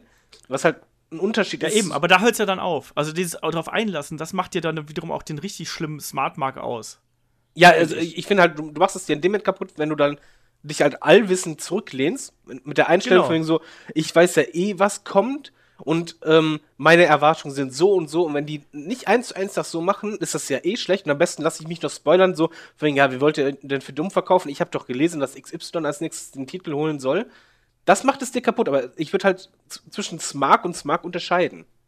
Ja, aber genau, ich war halt einer der schlimmeren Sorte früher. Also ich habe dann auch wirklich dann da gesessen und habe gedacht, so, komm jetzt, jetzt kommt die Aktion, jetzt kommt die Aktion, gleich kommt Run-In, Ref-Bump und so weiter und so fort. Und ich habe mir damals auch wirklich das, das Wrestling damit selber kaputt gemacht, muss man sozusagen. Und habe dann auch so eine, so eine Phase gehabt, wo mir eigentlich Wrestling, wo ich Wrestling aus Gewohnheit geschaut habe und dann eigentlich ja, so ein bisschen die, die Leidenschaft dafür verloren habe. So, so ein bisschen. Also, das war dann irgendwie so, wie gesagt, so äh, 2004 gab es nochmal dieses große Aufflammen mit dem ähm, Öffnen äh, des Indie-Markts bei mir und dann eben WrestleMania 20, dem Trip darüber, habe ich auch schon einige Male erzählt. Und dann aber danach habe ich dann irgendwie so extrem viel Wrestling konsumiert, also Ring of Honor und äh, was nicht alles ne, und WWE und was alles, was auf dem Indie-Markt rumgekraucht ist und dann noch ein bisschen Japan dabei und sowas. Und dadurch hat's, war, bei mir halt irgendwann der Punkt da, dass ich gedacht habe, so, ja, ich weiß ja eh alles, ne? Ich lese alles, ich kenne alles, ich habe alles gesehen, so, ja, bla. Und dann habe ich halt dadurch, deswegen ja, mal dieses berüchtigte schwarze Loch, wo ich dann sage, irgendwie so zwischen 2007 und 2010, wo ich dann sage, so, ja, da habe ich zwar noch geschaut, aber eigentlich war die Leidenschaft so ein bisschen weg. Und äh, das hat sich dann erst durch, tatsächlich bei mir erst wieder durch WXW gegeben, wo ich dann äh, wieder auf die gute Seite gewechselt bin, wo ich gesagt habe, so nee, du musst eigentlich macht Wrestling halt total Spaß und manchmal musst du auch einfach dich darauf einlassen und musst auch dann äh, ja einfach nur aus Freude am Wrestling das machen. Ne? Und deswegen diese Wechsel in Denkweisen finde ich dann eben auch interessant. David hat es ja gerade eben auch schon so ein bisschen angedeutet. Ähm, Kai, wie ist das bei dir gewesen? Hast du, ich meine, du guckst das Wrestling noch nicht so ewig lange, aber hast du gemerkt, dass sich so deine Denkweise ähm, über die Jahre ein bisschen verändert hat? Ja, definitiv, aber das nervt mich halt auch selber bei mir. Also, weil ich mir so denke, ähm, ich weiß noch, als wir, also als man jung war, ist es ja generell nochmal eine andere Sache. Aber ich weiß halt damals, äh, wir hatten ja auch schon mal im, im Main Events diese Two-on-Two-Tag-Team-Matches, die auch relativ langweilig waren und auch belanglos waren. Aber ich fand die halt geil. Und heutzutage weiß ich einfach, dass ich hier sitze und ich gucke mir halt kein 3 gegen 3 Main-Event mehr an. Egal, ob da jetzt ein AJ Styles und Nakamura und Sami Zayn kämpfen, die ich alle mag. Aber ich denke mir so, das ist halt für mich so Zeitverschwendung. Also egal, aber auch, ob, also klar, das ist bestimmt auch gut und auch, auch irgendwie interessant, aber das ist dann dieses, ja, es ist halt nichts Besonderes mehr. Okay, mach das halt zum 17. Mal. Und das nicht nach dem Motto, okay, ich gucke das jetzt, weil ich finde die Wrestler geil und ich mag Wrestling, sondern dieses, ja, okay, ihr macht das halt, weil ihr irgendwie eure, eure Zeit bis zum Pay-Per-View überbrücken müsst. Und dann, dann mache ich mir das ja auch irgendwie selber kaputt, dass ich mir dann die Sachen immer schlechter rede, als sie auch irgendwie sind. Ich meine, mhm. man kann sich darüber streiten und sagen, okay, die sind halt wirklich langweilig, diese Matches. Und es ist halt auch eigentlich nur dazu da, um Zeit zu schinden aber du machst dadurch eigentlich auch wirklich sehr, sehr viel kaputt. Und das habe ich auch gemerkt bei der WXW, wo ich die Wrestler nicht kenne, wo ich die Stories alle nicht kannte. Das ist was ganz anderes. Du fühlst da viel mehr mit, weil du halt echt nicht weißt, was als nächstes passiert. In einem, keine Ahnung, jetzt irgendwie in einem Seth Rollins-Match weiß ich, okay, da kommt die, die Buckelbomb. Und dann kommt irgendwie, ähm, hier der, der Ansatz zum Pedigree, ah, der wird gekontert, dann halt auf seinen Füßen, dann kommt der Tritt. So. Und das hast du halt bei Leuten, die du gar nicht kennst, nicht. Ich glaube auch jetzt, wenn ich Netflix anmachen würde und da, ähm, Lucha Underground gucken würde, würde ich das auch viel, viel geiler wahrnehmen, weil ich die Wrestler, äh, Wrestler kaum kenne, weil ich die Moves kaum kenne und da auch nicht weiß, wer ist jetzt der Gute, wer ist der Schlechte, wer soll gewinnen, wer soll verlieren. Und das ist halt auch dieses, warum WWE manchmal so in der Kritik steht und dass man sagt, ah, okay, das ist ja alles plump und langweilig und 0815. Einfach nur, weil man da halt so sehr drin steckt und das dadurch vorhersehbar geworden ist. Mhm. Und das ist halt dieses, dieses dummes mag sein, was ich aber auch bei mir irgendwie nicht abstellen kann, weil ich halt trotzdem diesen Drang habe, alles zu lesen. Also dieses, ich will halt wissen, was passiert jetzt bei WrestleMania 36 mhm. am besten. Aber das Problem ist, dadurch machst du ja wirklich auch diese magischen Momente, von denen es halt nicht viele gibt, machst du halt kaputt. Was wir zum Beispiel da gemerkt haben, Kai und ich haben zusammen WrestleMania geguckt, wir haben uns halt nicht spoilern lassen, extra nichts gelesen und dann kamen die Hardys raus. Das war einfach nur, mm. wow, richtig Markout, weißt du, so wirklich, wirklich, wirklich. Dabei wahrscheinlich jetzt jemand, der halt wirklich dieser Smart ist, der von wegen, ja, lehnt sich zurück, ich weiß eh alles besser, hab alle News-Sheets vorher gelesen. Und dann so, ja, warum rasten die ihn alle aus? Ist doch keine Überraschung, war ja bekannt, dass die schon rauskommen. Dieses war ja bekannt, das, Punkt, Punkt, Punkt. Das macht extrem ja. viel kaputt. Ja, das stimmt auf jeden Fall. Ähm, inwiefern hat sich gerade so in den letzten Jahren, wo ja auch WWE sein Programm umgestellt hat, ähm, hat sich da irgendwie bei euch der, der Fokus, was Wrestling angeht, ein bisschen verändert. Also sprich, zum einen hat euch das neugierig auf den Indie-Markt gemacht und zum anderen, äh, inwiefern ist ähm, diese Athletik, die jetzt zunehmend wichtiger geworden ist, inwiefern ist die ein Grund geworden, weshalb ihr Wrestling schaut? Oder vielleicht ein größerer Grund geworden? David? Puh, äh, schwere Frage. Wie hat sich das. Ja, Entschuldigung, ist mein Job. Wie hat sich das. Ja, ich überlege gerade. Ich würde halt sagen, ich, ich bin wahrscheinlich nicht so wie ihr. Also ich stürze mich halt nicht auf die Indie-Märkte, was einfach daran liegt, dass ich immer auch irgendwie eine Beziehung zu den Western brauche. Ich gucke mir halt, was ich gemerkt habe, ich schaue mir mal öfters halt diese super tollen Matches, von denen halt alle schwärmen dann an, von Indie-Märkten, was ich halt vorher nicht gemacht habe. Oder äh, irgendwas aus New Japan, habe ich dann letztens geschaut, dann äh, AJ Styles gegen Nakamura und Co. Einfach aus Neugierde, weil ich jetzt halt weiß, okay, da war ja mal was und da das war sehr cool. Was das aktuelle Produkt angeht von WWE, merke ich eher, dass ich ein bisschen unzufriedener bin, beziehungsweise mich halt nicht damit richtig identifizieren kann und deshalb umso mehr ältere Sachen konsumiere.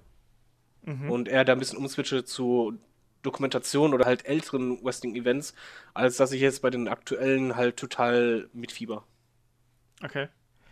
Kai, wie ist das bei dir? David hatte ich gerade schon als Indie-Mark äh, bezeichnet. Ja, ja, auch so gewundert, in welcher Welt denn das bitte? Ja, Mensch, also du, du weißt auf jeden Fall jetzt schon mal mehr.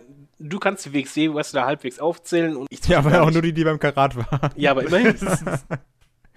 ähm, ja, aber also, also ich finde, das, das ist auch das Coole dabei. Das ist ja das, was ich gerade gesagt habe, dieses, weil ich da einfach nicht so drin stecke und mich das dann viel mehr überrascht. Ich meine, bei, bei jedem Karat-Match, das war auch so, ich wusste nicht mal, was, wer welchen Finisher hat. Also war für mich Near Falls wirklich noch mehr Near Falls als jetzt vielleicht für Olaf. Weil Olaf weiß dann so, okay, das ist seine Anführungsstrichen Signature. So wie du weißt halt, dass ein Sami Zayn nach einer Blue Thunderbomb niemals jemanden pinnen wird. Das weißt du halt einfach. Weiß Und- man's? ja, ziemlich. ähm, und das war halt auch bei, bei der WXW-Sache nicht so. Ah, Deswegen, aber das ist halt auch dieses, dieses Einlassen darauf ist auch ein bisschen weniger geworden, weil ich habe äh, vorhin noch mal überlegt, ähm, würde ich auch mal euch fragen, was war denn das letzte Mal, dass ihr sagt, okay, XY ist mein Lieblingswrestler? Weil das war halt bei mir zuletzt äh, CM Punk und danach hatte ich jetzt aber nicht mehr, dass ich sage, das ist so, das ist der, von dem ich bin ich komplett 120% Fan. Der einzige, der bei mir jetzt so daran kommt, aber auch nicht ansatzweise an CM Punk rankommt, ist ein AJ Styles momentan. Da würde ich aber auch nicht sagen, dass es mein Lieblingswrestler ist. Habt ihr sowas überhaupt noch? Das ist ja. eine gute Frage. Ähm, bei mir, bei mir war es Daniel Bryan übrigens. Schwierig, tatsächlich. Also ich bin, ich bin, ich mag viele Wrestler. Genau, man mag also, viele, aber es ist nicht so, dass du sagst, der ist es, oder? Nee, also bei mir, also das ist natürlich eine emotionale Geschichte, ne? Also klar, äh, kriege ich immer noch eine, eine, eine Pelle, wenn ich irgendwie einen Shinsuke Nakamura sehe, auch ein Sami Zayn spielt da oben mit und AJ Styles, aber ich habe tatsächlich zu den Leuten nie die emotionale, äh, diese ganz, ganz emotionale Verbindung gehabt, wie ich das zum Beispiel zum Daniel Bryan gehabt habe. Also beim, beim WXW-Roster zum Beispiel habe ich das äh, deutlich mehr. Also das äh, habe ich ganz schlimm gemerkt jetzt bei, beim Abschied von Axel Dieter Junior, so ganz emotional äh, mitgenommen und das habe ich auch ganz schlimm äh, gemerkt beim, beim Kampf Walter gegen Ilya. Also da sind einfach so, das sind Leute für mich, ähm, die ich weiß, ich habe schon tausend Kämpfe von denen gesehen, aber die können mich doch immer gefangen nehmen. Und deswegen so klassischen WWE-Lieblingswrestler habe ich nicht. Ja, habe ich Leute, die ich gerne sehe, aber obwohl ich deren Wege schon alle über Jahre verfolge. Ich meine, auch in AJ Styles habe ich das erste Mal, keine Ahnung, 2004, 3, 4 irgendwie so gesehen. Ähm, und trotzdem war der niemand, der mich, das klingt jetzt vielleicht hart, aber der war jetzt niemand, der mich so komplett ähm, für sich vereinnahmt hat, wie das zum Beispiel Daniel Bryan geschafft hat.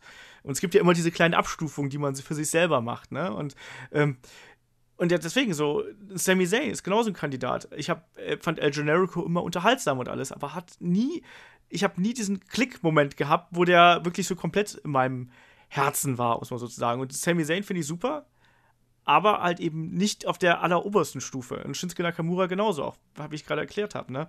Ähm, deswegen so der absolute, äh, dass ich jetzt sagen würde, für irgendeinen Wrestler bin ich jetzt der absolute Obermark und so äh, auf dem WWE-Roster würde ich, fällt mir keiner ein.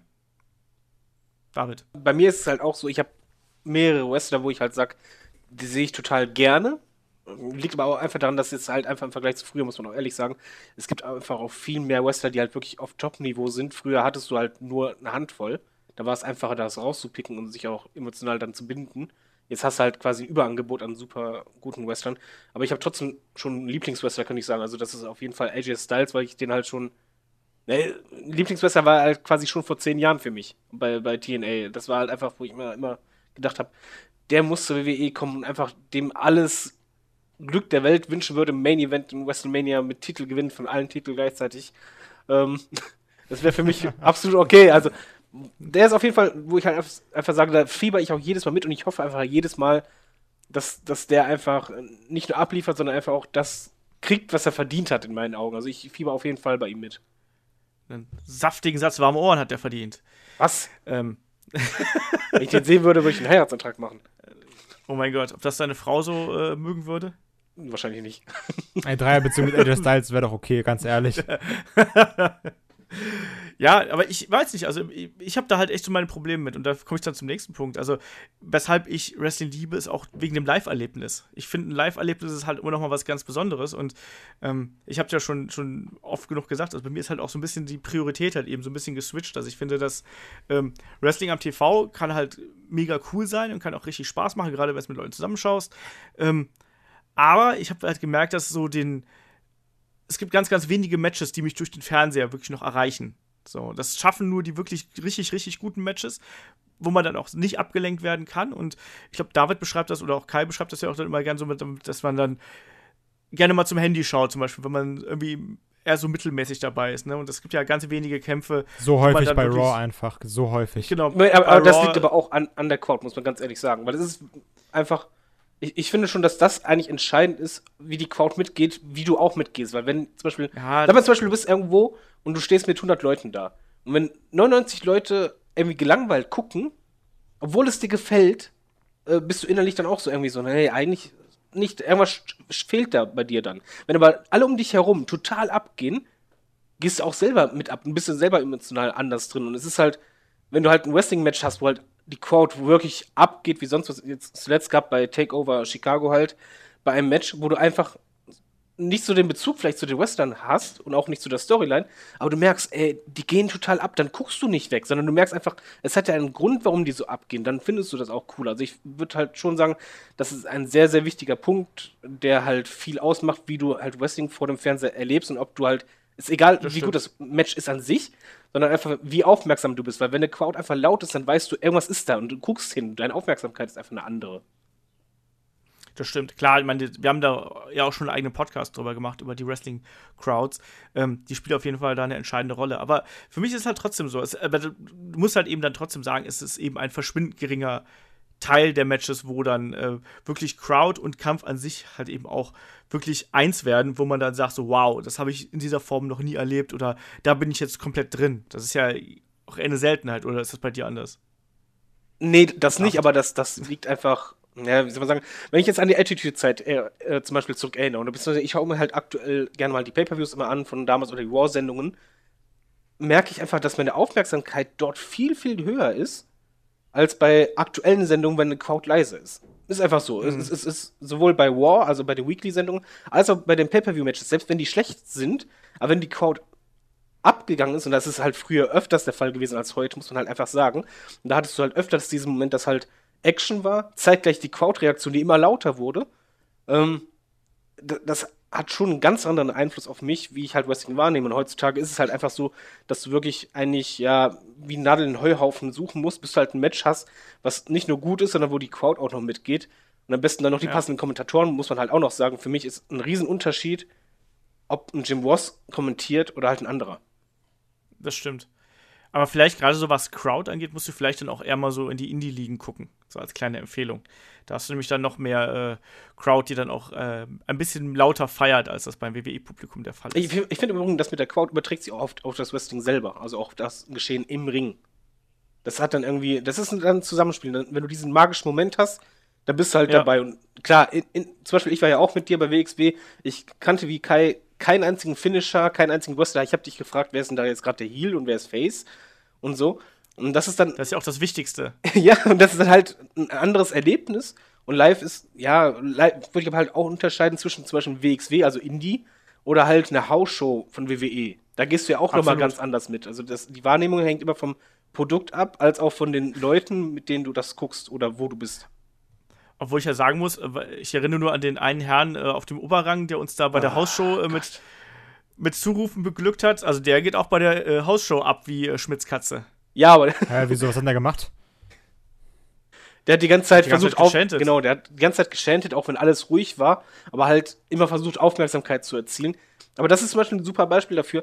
Bei einer Indie-Crowd zum Beispiel hätte vielleicht das Publikum drumherum da mitgemacht bei ihm. Und hier war es halt eine ja. andere Crowd und es war halt ruhig und dadurch fühlte man sich eher gestört. Es ist so wie beim Fußball. Es ist einfach im Stadion von Eintracht Frankfurt ist eine andere Stimmung als beim FC Bayern. Ist einfach mhm. so, weil es halt einfach ein anderes Publikum ist. Und, und das macht halt viel aus, sowohl vor dem Fernseher als auch ähm, live dabei. Ich merke es halt, was ich zum Beispiel immer merke, wenn mich ein, ein Match fesselt und packt und die Crowd abgeht, dass ich den Fernseher immer deutlich lauter mache. Also ich greife sofort die, die Fernbedienung, mache lauter und dadurch bin ich auch irgendwie mehr dabei. Ist aber beim Fußball irgendwie dasselbe, wenn ich dann irgendwie in einem Stadion bin, wo es richtig abgeht und dann ein Torjubel ist, wo du einfach denkst, ach du Scheiße, dann drehe ich sofort lauter. Das ist irgendwie so ein Reflex bei mir. Aber der mir immer, Das das, ist eigentlich immer ein guter Indikator, ob es mich jetzt packt oder nicht. Deswegen höre ich immer auf Kopfhörern. Also, weil ich dann so, dann bin ich quasi so komplett abgeschottet und gucke halt, oder dann ist meine Intention nur auf den Fernseher zu gucken. Deswegen gucke ich halt relativ selten mit, ähm, also oder, oder, oh- äh, ohne Kopfhörer. Ach, die Nachbarn lieber- sollen das ruhig mal hören. Nee, aber ich mag Genau. das mehr. Da habe ich das so wirklich auf, mein, auf meinen Ohren drauf, komplett abgeschottet von allem herum und ich höre halt nur das. Deswegen, Ja, das mag ich dann kann deine. Mama dich nicht zum Essen rufen. Deswegen Deswegen Deswegen bin wahrscheinlich. ich mal verhungert, dreimal. Ob, obwohl es gibt auch doofe Situationen. Ich hatte zum Beispiel beim Royal Rumble damals, wo John Cena als Nummer 30 zurückkehrte. Weiß nicht, welcher das war, bei Madison Square Garden. Ja. Äh, meine Freundin lag im Bett, ich habe das auf Sky geguckt live. Und dann irgendwann so kurz vor 5 Uhr ne, den Fernseher irgendwie um das Vierfache lauter gemacht. Ne, die springt auf, was ist hier los? Und ich voll am Ausrasten. Cena ist zurück, Cena ist zurück. Das war so cool. Naja. In der Einzimmerwohnung. Na, so klein ist sie nicht, aber es, es, es war schon auf jeden Fall, es war extrem laut. Und ich glaube, die Nachbarn sind auch alle wach geworden, aber das war mir in dem Moment egal. Die Nachbarn stellen so Ja, an, de denkst du, die beschweren sich, dann so, äh, äh, Herr Klos, ist John Cena zurück? Du so, ja, Mann, John Cena ist zurück. Genau, ey geil, ich mal Bier, ich guck mit. Ist noch Platz frei? Aber generell, Ja, aber wie gesagt, bei mir- zusammen gucken, das macht richtig Bock. Also ich finde vor dem Fernseher zusammen gucken, wann das jetzt zum Beispiel mit Kai, auch wenn Kai Assi ist, aber wenn du halt mitkriegst, dass du ein Markout hast und der neben dir auch und dann halt mitfieberst und dann redest dann so, oh guck mal, jetzt er wird jetzt echt schaffen, das macht, ja, das, das hebt einfach Wrestling klar nochmal von der Spannung her deutlich nach oben vom Unterhaltungsfaktor. Wenn der eine kotzt, kotzt der andere mit. Ja, oder halt gegenseitig sich, pushen oder so, so, nee, komm, nee, das war's, das sind andere, nein, nein, das, das, das war's, das war's. Ich weiß noch, wie wir abgegangen sind, bei dem, auch bei diesem Shooting-Star von äh, Shane zum Beispiel oder sowas. Ja, ja. Ist auch so, was hat das gerade wirklich gemacht? Das war halt voll cool. Deswegen habe ich auch äh, das WrestleMania in so einer geilen Erinnerung, weil einfach, ähm, komme ich auch nachher noch, kann ich auch jetzt kurz erzählen, äh, das WrestleMania 25 war das, glaube ich. Oder 26, ich weiß es nicht mehr, wo das Match zwischen Taker und Sean war. Ich, die hatten ja bei beiden ein Match. Ähm, da war auch, das war nämlich vom 28. auf den 29. war das, glaube ich. Und der Kollege hat am 29. Geburtstag. Dann haben wir das dann gesagt, okay, dann gucken wir halt einfach quasi rein. Also dann gucken wir das halt live.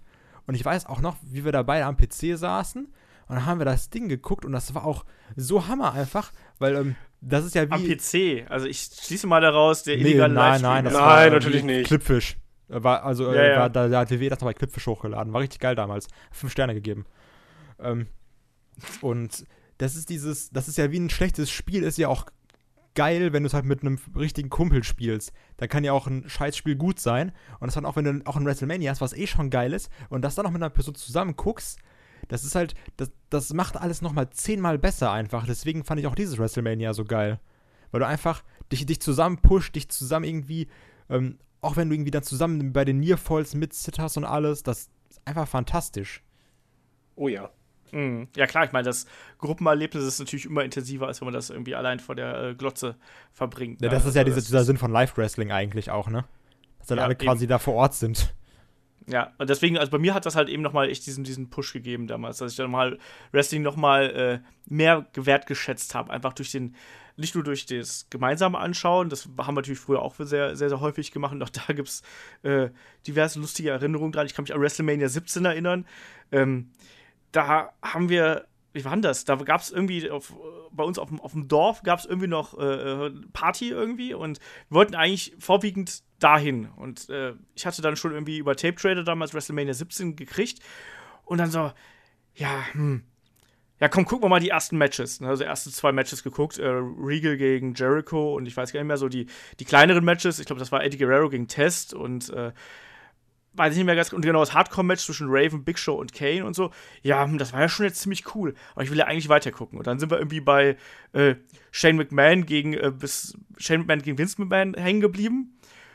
Und äh, waren dann halt feiern. Wir haben uns natürlich da- dabei schon angefangen zu betrinken und sind dann irgendwie irgendwann nachts um zwei nach Hause gekommen, haben dann gesagt, ja komm, gucken wir noch weiter, gucken wir noch weiter, waren aber beide schon so, so zu und so äh, kaputt, dass wir dann, äh, glaube ich, in der äh, Gimmick Battle Royale beide eingeschlafen sind und dann irgendwann so im Main Event wieder aufgewacht sind von Steve Austin gegen, äh, gegen The Rock, so, äh, was, ey, Vince McMahon ist gerade geturnt zu Steve Austin? Ja, ich glaube schon. Scheiße. So, ne? Also, Also ganz normaler Abend für Olaf halt. ganz normaler Abend äh, eines freien Redakteurs. Ganz viel Alkohol und Wrestling. Und Party. Ja. Und Party, ja, das sowieso. Party gehört ohnehin Apropos beim, äh, zusammengucken, was ich sehr schade finde, wofür halt keiner was kann, ist halt natürlich die Zeit, wo halt Wrestling live läuft. Das ist halt eine blöde Uhrzeit, weil ich mir schon vorstellen könnte, würde zum Beispiel Live-Wrestling immer um 22 Uhr sein oder 21 Ja. Uhr, könnte ich mir das halt super in Sportbars vorstellen. Dann ist das was ganz Ja. anderes, weil ich, die Möglichkeit hast du halt nicht. Und ich glaube, dann wäre auch Wrestling in Deutschland hätte eine ganz andere Präsenz als aktuell, weil es ist einfach so, du musst dich ja, entweder hast du das Network, wofür du halt bezahlen musst, selbst wenn du nicht interessiert wärst, also es ist schon ein ein Hindernis, oder du guckst es halt zum Beispiel live oder musst dich informieren und du musst halt extra aufstehen oder extra frei nehmen oder am nächsten Tag, aber dann ist es wieder was anderes als live gucken und das ist halt ein Riesenhindernis, was man halt nie unterschätzen darf. Deswegen ist wahrscheinlich die Fangruppe auch relativ klein.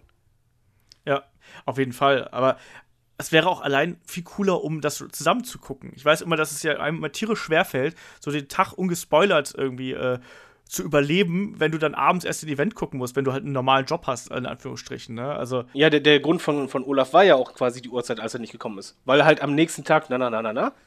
Und, genau, und so. weil ich am nächsten Tag unterwegs war. Genau, und das ist halt das, das Problem, was eigentlich auch total schade ist, weil stell dir mal vor, irgendwie Wrestling würde halt bei uns um 20 Uhr starten. So WrestleMania 20 Uhr, ey, könntest du alle durch Kumpel zusammenkrallen, kein Problem, um 0 Uhr oder 1 Uhr fahren sie zurück. Passt, aber die, die ak aktuellen Uhrzeiten sind halt so banan und du willst ja sowas gerne live gucken. Ja. Und wenn du es halt nicht live guckst, darfst du dich nicht spoilern lassen und Bild spoilert ja einen hier immer. Hallo Ähm, Bild, ihr Spastis. Ja, und das ist Aber halt echt schade. Du könntest damit, also wenn das zu einer normalen Uhrzeit laufen würde, könntest du damit sogar die, die Mainstream-Fans halt ranholen und sagen, hör mal, kommt mal rüber, äh, es, es gibt Bier und es wird gegrillt und äh, wir schauen uns WrestleMania an, ihr könnt aber auch einfach einen netten, netten Abend sonst wie haben, so nach dem Motto, weißt du, so wie beim Super Bowl, den auch kein Arsch interessiert der Super Bowl. Aber alle gucken so viele Leute. so, ja. Ich verstehe es nach wie vor nicht, obwohl es auch mitten in der Nacht Ja, läuft. ich zum Beispiel auch. Ja, ich verstehe es halt nicht, Ich aber zum naja. Beispiel nicht. Aber ähm, Ja. Ich weigere mich auch dagegen, weil ich denke mir auch so, das ist so wie mit einer Kirche. Ich gehe auch sonst nicht im Jahr in die Kirche und gehe auch Weihnachten nicht in die Kirche, weil ich es nicht einsehe. Ja, stattdessen gehst du auf den Friedhof und schlachtest ein Schaf. Genau. wow. okay.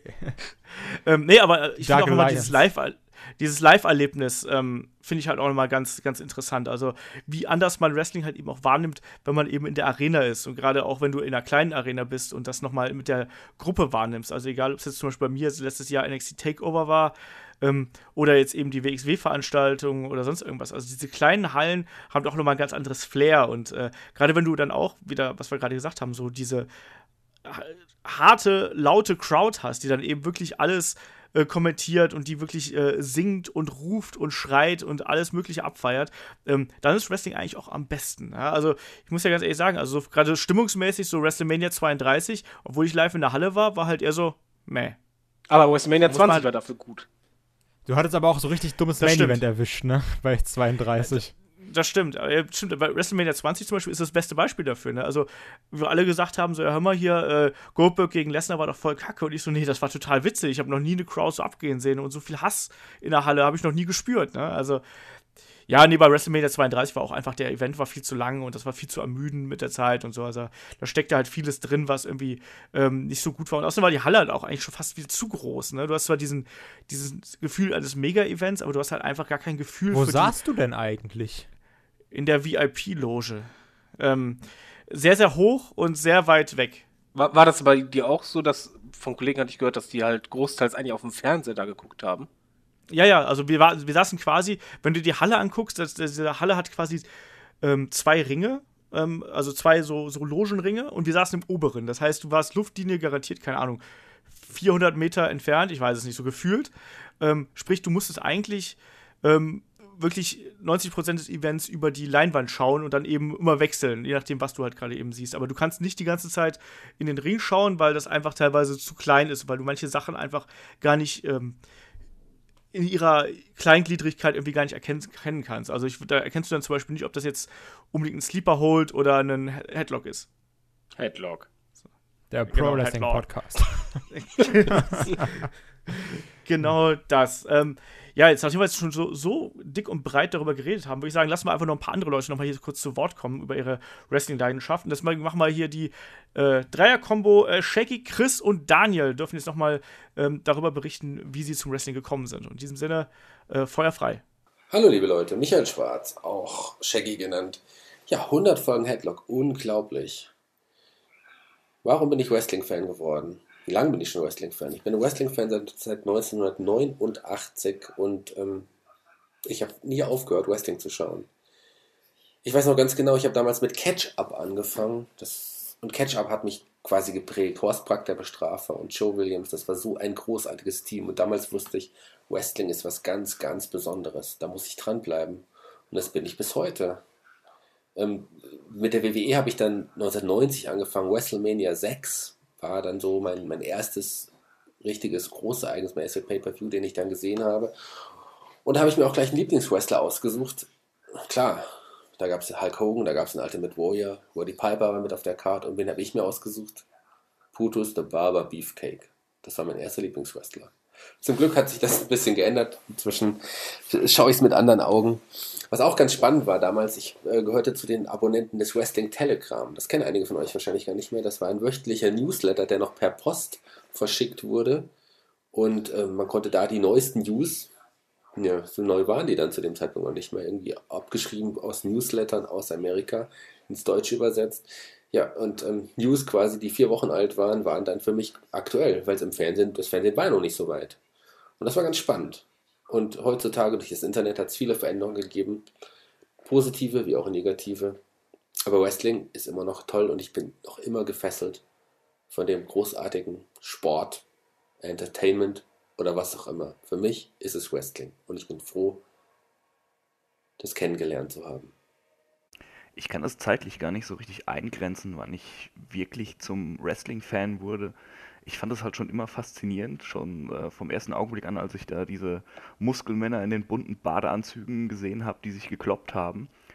Ähm, aber ich glaube, ich bin so richtig zum Fan geworden, als ich das erste Mal The Rock gesehen habe. Dieser Typ hatte eine dermaßen große Schnauze und so ein unfassbares Charisma, dass mich dieser Charakter einfach so abgeholt hat dass ich auf einmal so tief in dieser Wrestling-Welt versunken bin äh, und ja, so dann wahrscheinlich zum richtigen Fan wurde, der es auch vermutlich immer bleiben wird. Moin Moin da draußen, der Daniel von Xbox Dynasty hier. Und der Moment, der mich zum Wrestling-Fan gemacht hat, war der Moment, als ich das erste Mal nachts um 3 Uhr Monday Nitro auf TNT gesehen habe. Ich war noch jung, ich war noch vollkommen unverbraucht, was das Wrestling angeht und einfach diese Mischung aus Intensität, geilen Moves und Show haben mich zum Wrestling-Fan gemacht. Viel Spaß noch mit Headlock 100. So, und damit sind alle Leute der Headlock Crew hier irgendwie zu Wort gekommen, die uns was zugeschickt haben. Und damit würde ich sagen, nächste Frage hier an die lustige Runde. Ähm, wie offen geht ihr damit um, dass ihr Wrestling-Fan seid? Also weiß jeder eurer Freunde, dass ihr Wrestling schaut? Und äh, wie schnell sagt ihr es einem Fremden, ähm, dass ihr Wrestling-Fan seid? Kai, bist du jemand, der äh, mit dem CM Punk-Shirt die ganze Zeit rumrennt und erkannt wird? Äh, hätte ich das äh, Shirt, was der Tobi hat, dieses Best in the World Shirt, auf jeden Fall. Ich suche ich immer noch. Ähm, dann würde ich damit auch immer rumlaufen, egal wo. Aber die Sache ist, ähm, Wrestling ist ja eigentlich immer noch so, Wrestling war ja mal das Coole, ist jetzt aber heutzutage eher so das Uncoole, was ja eher so dumm ist, weil das ist ja alles geschauspielert und das ist ja alles langweilig. Ähm, aber ganz ehrlich, auch heutzutage irgendwie jetzt auch beim, bei der Ausbildung oder auch in der Berufsschule oder sowas, ich meine, ich, ich, kommentiere auch dauerhaft irgendwelche Wrestling-Sachen auf Facebook, verlinke irgendwie euch, verlinke meine Freunde oder sowas darauf, ne? Und das sieht ja auch jemand, der mit dir befreundet ist. Und dann auch, wenn dann so die, coolen Leute, sage ich jetzt mal, ne? Weil Wrestling ist ja auch. Wrestling ist für mich immer so ein bisschen Außenseitertum. Und wenn dann auch so die coolen Leute fragen, so, auch heutzutage jetzt irgendwie vor ein paar Monaten passiert, guckst du eigentlich noch Wrestling? Dann sage ich auch so, ja, das ist halt das Geilste auf der Welt. Und also, also so für mich. Und dann bin ich auch nicht mehr so nach dem Motto, oh, dann verstelle ich mich und so. Wenn das halt jemand scheiße findet, dann soll er, keine Ahnung was, äh, explicit, soll er halt irgendwas mit sich selber machen gehen. Aber es ist nicht so, dass ich sage, ich. Tee trinken oder so. Ja, genau, mit sich selber Tee trinken. Äh, ist aber nicht so, dass ich jetzt sage, boah, ich schäme mich dafür, sondern ich sage so, ey, ich liebe das halt. Das ist für mich so eine der besten Sachen, die es gibt. Und jeder, der dann irgendwie deswegen sagt, das ist scheiße, dann soll er halt, ja, soll er halt weggehen. Wie früh sagst du, wenn du, wenn du irgendwo äh, Menschen triffst und die fragen dich äh, nach deinen Hobbys irgendwie, äh, Wrestling gucken. die dich gerade kennengelernt haben, sagst du denen, dass du Wrestling-Fan bist? Ja, Mann. So gehört, Sagst du, dass du mir. einen Podcast machst? Hm? Dass du einen Podcast mit, mitquatscht und sowas? Nee, das sage ich nicht, weil das ist, ich weiß nicht, wie das bei mir mit der Arbeit ist. Beson- Besonders, weil ich immer so asozial bin. Das wäre schwierig. Nein, aber also ich sage also ich sage immer, dass ich Wrestling-Fan bin. Also das ist so, weil das gehört halt zu mir, das ist ja ein Hobby von mir. Warum soll ich dazu, warum soll ich darüber lügen? So, wenn jetzt jemand Fußball spielen geht, ist halt sein Hobby, erzählt er das. Und bei mir, ich mache halt, ich gucke halt so viel Wrestling in der Woche, das nimmt halt so einen krassen Teil meines Lebens ein, das gehört auch zu mir. Und Headlock nicht. Hm, Ja, das ist, äh, Headlock zählt für mich, äh, Headlock ist für mich jetzt wirklich halt fest zu Wrestling dazugewachsen. Also, Okay. Headlock ist jetzt so, geh gehört jetzt einfach dazu. David, wie ist es bei dir? Wissen alle deine äh, Freunde, Verwandten und so, dass du Wrestling-Fan bist? Äh, also meinen Freunden sage ich das eh ziemlich direkt. Ich bin da auch irgendwie ein bisschen so der Anführungszeichen Assi-Fan, der halt auch noch versucht, diese zu bekehren zum Wrestling. Äh, heißt also, es ist kein, keine Seltenheit, dass halt Freunde hier sind und ich dann halt das Network aufmache und dann halt äh, ein, zwei bestimmte Matches raussuchen. Dann so, ja, guck mal da oder ein, irgendein Bump oder so und dann die halt schon, hui, was ist das denn? Ähm, Verwandte, da wissen es, glaube ich, alle spätestens nach der Hochzeit, weil ähm, da hatten wir bei der Trauung, die Standesbeamte hat halt vorher Informationen bekommen, was sie halt sagen sollte und so weiter. Und sie hat halt auch ganz offen halt gesagt über gleiche Hobbys, die wir halt haben. Und dann fiel halt auch, dass wir halt zusammen Wrestling gucken, wo irgendwie alle lachen mussten, was wir aber cool fanden.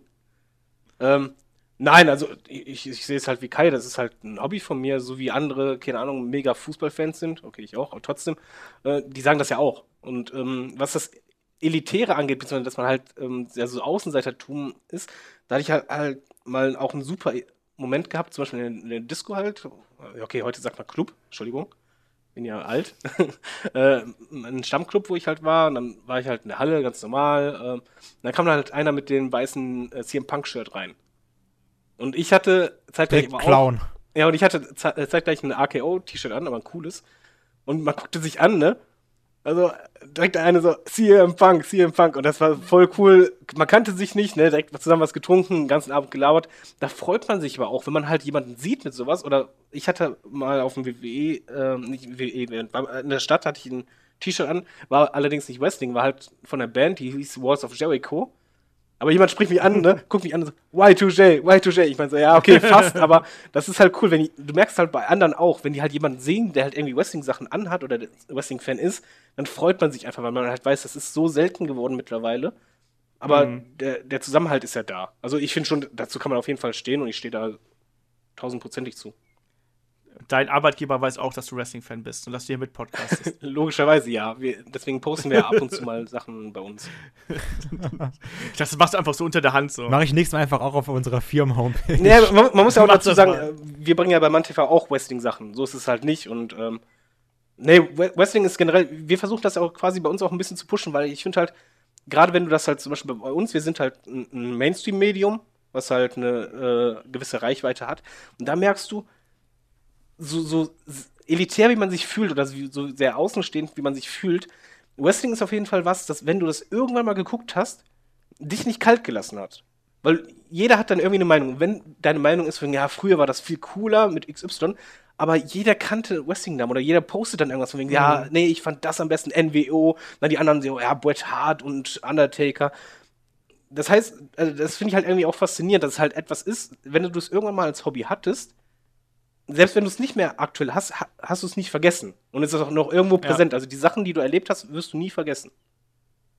Es ist halt auch lustig, wer irgendwie mal, also eigentlich hatte jeder mal irgendwie Kontakt mit Wrestling. Ich meine, den einen hat es gefallen, den anderen nicht.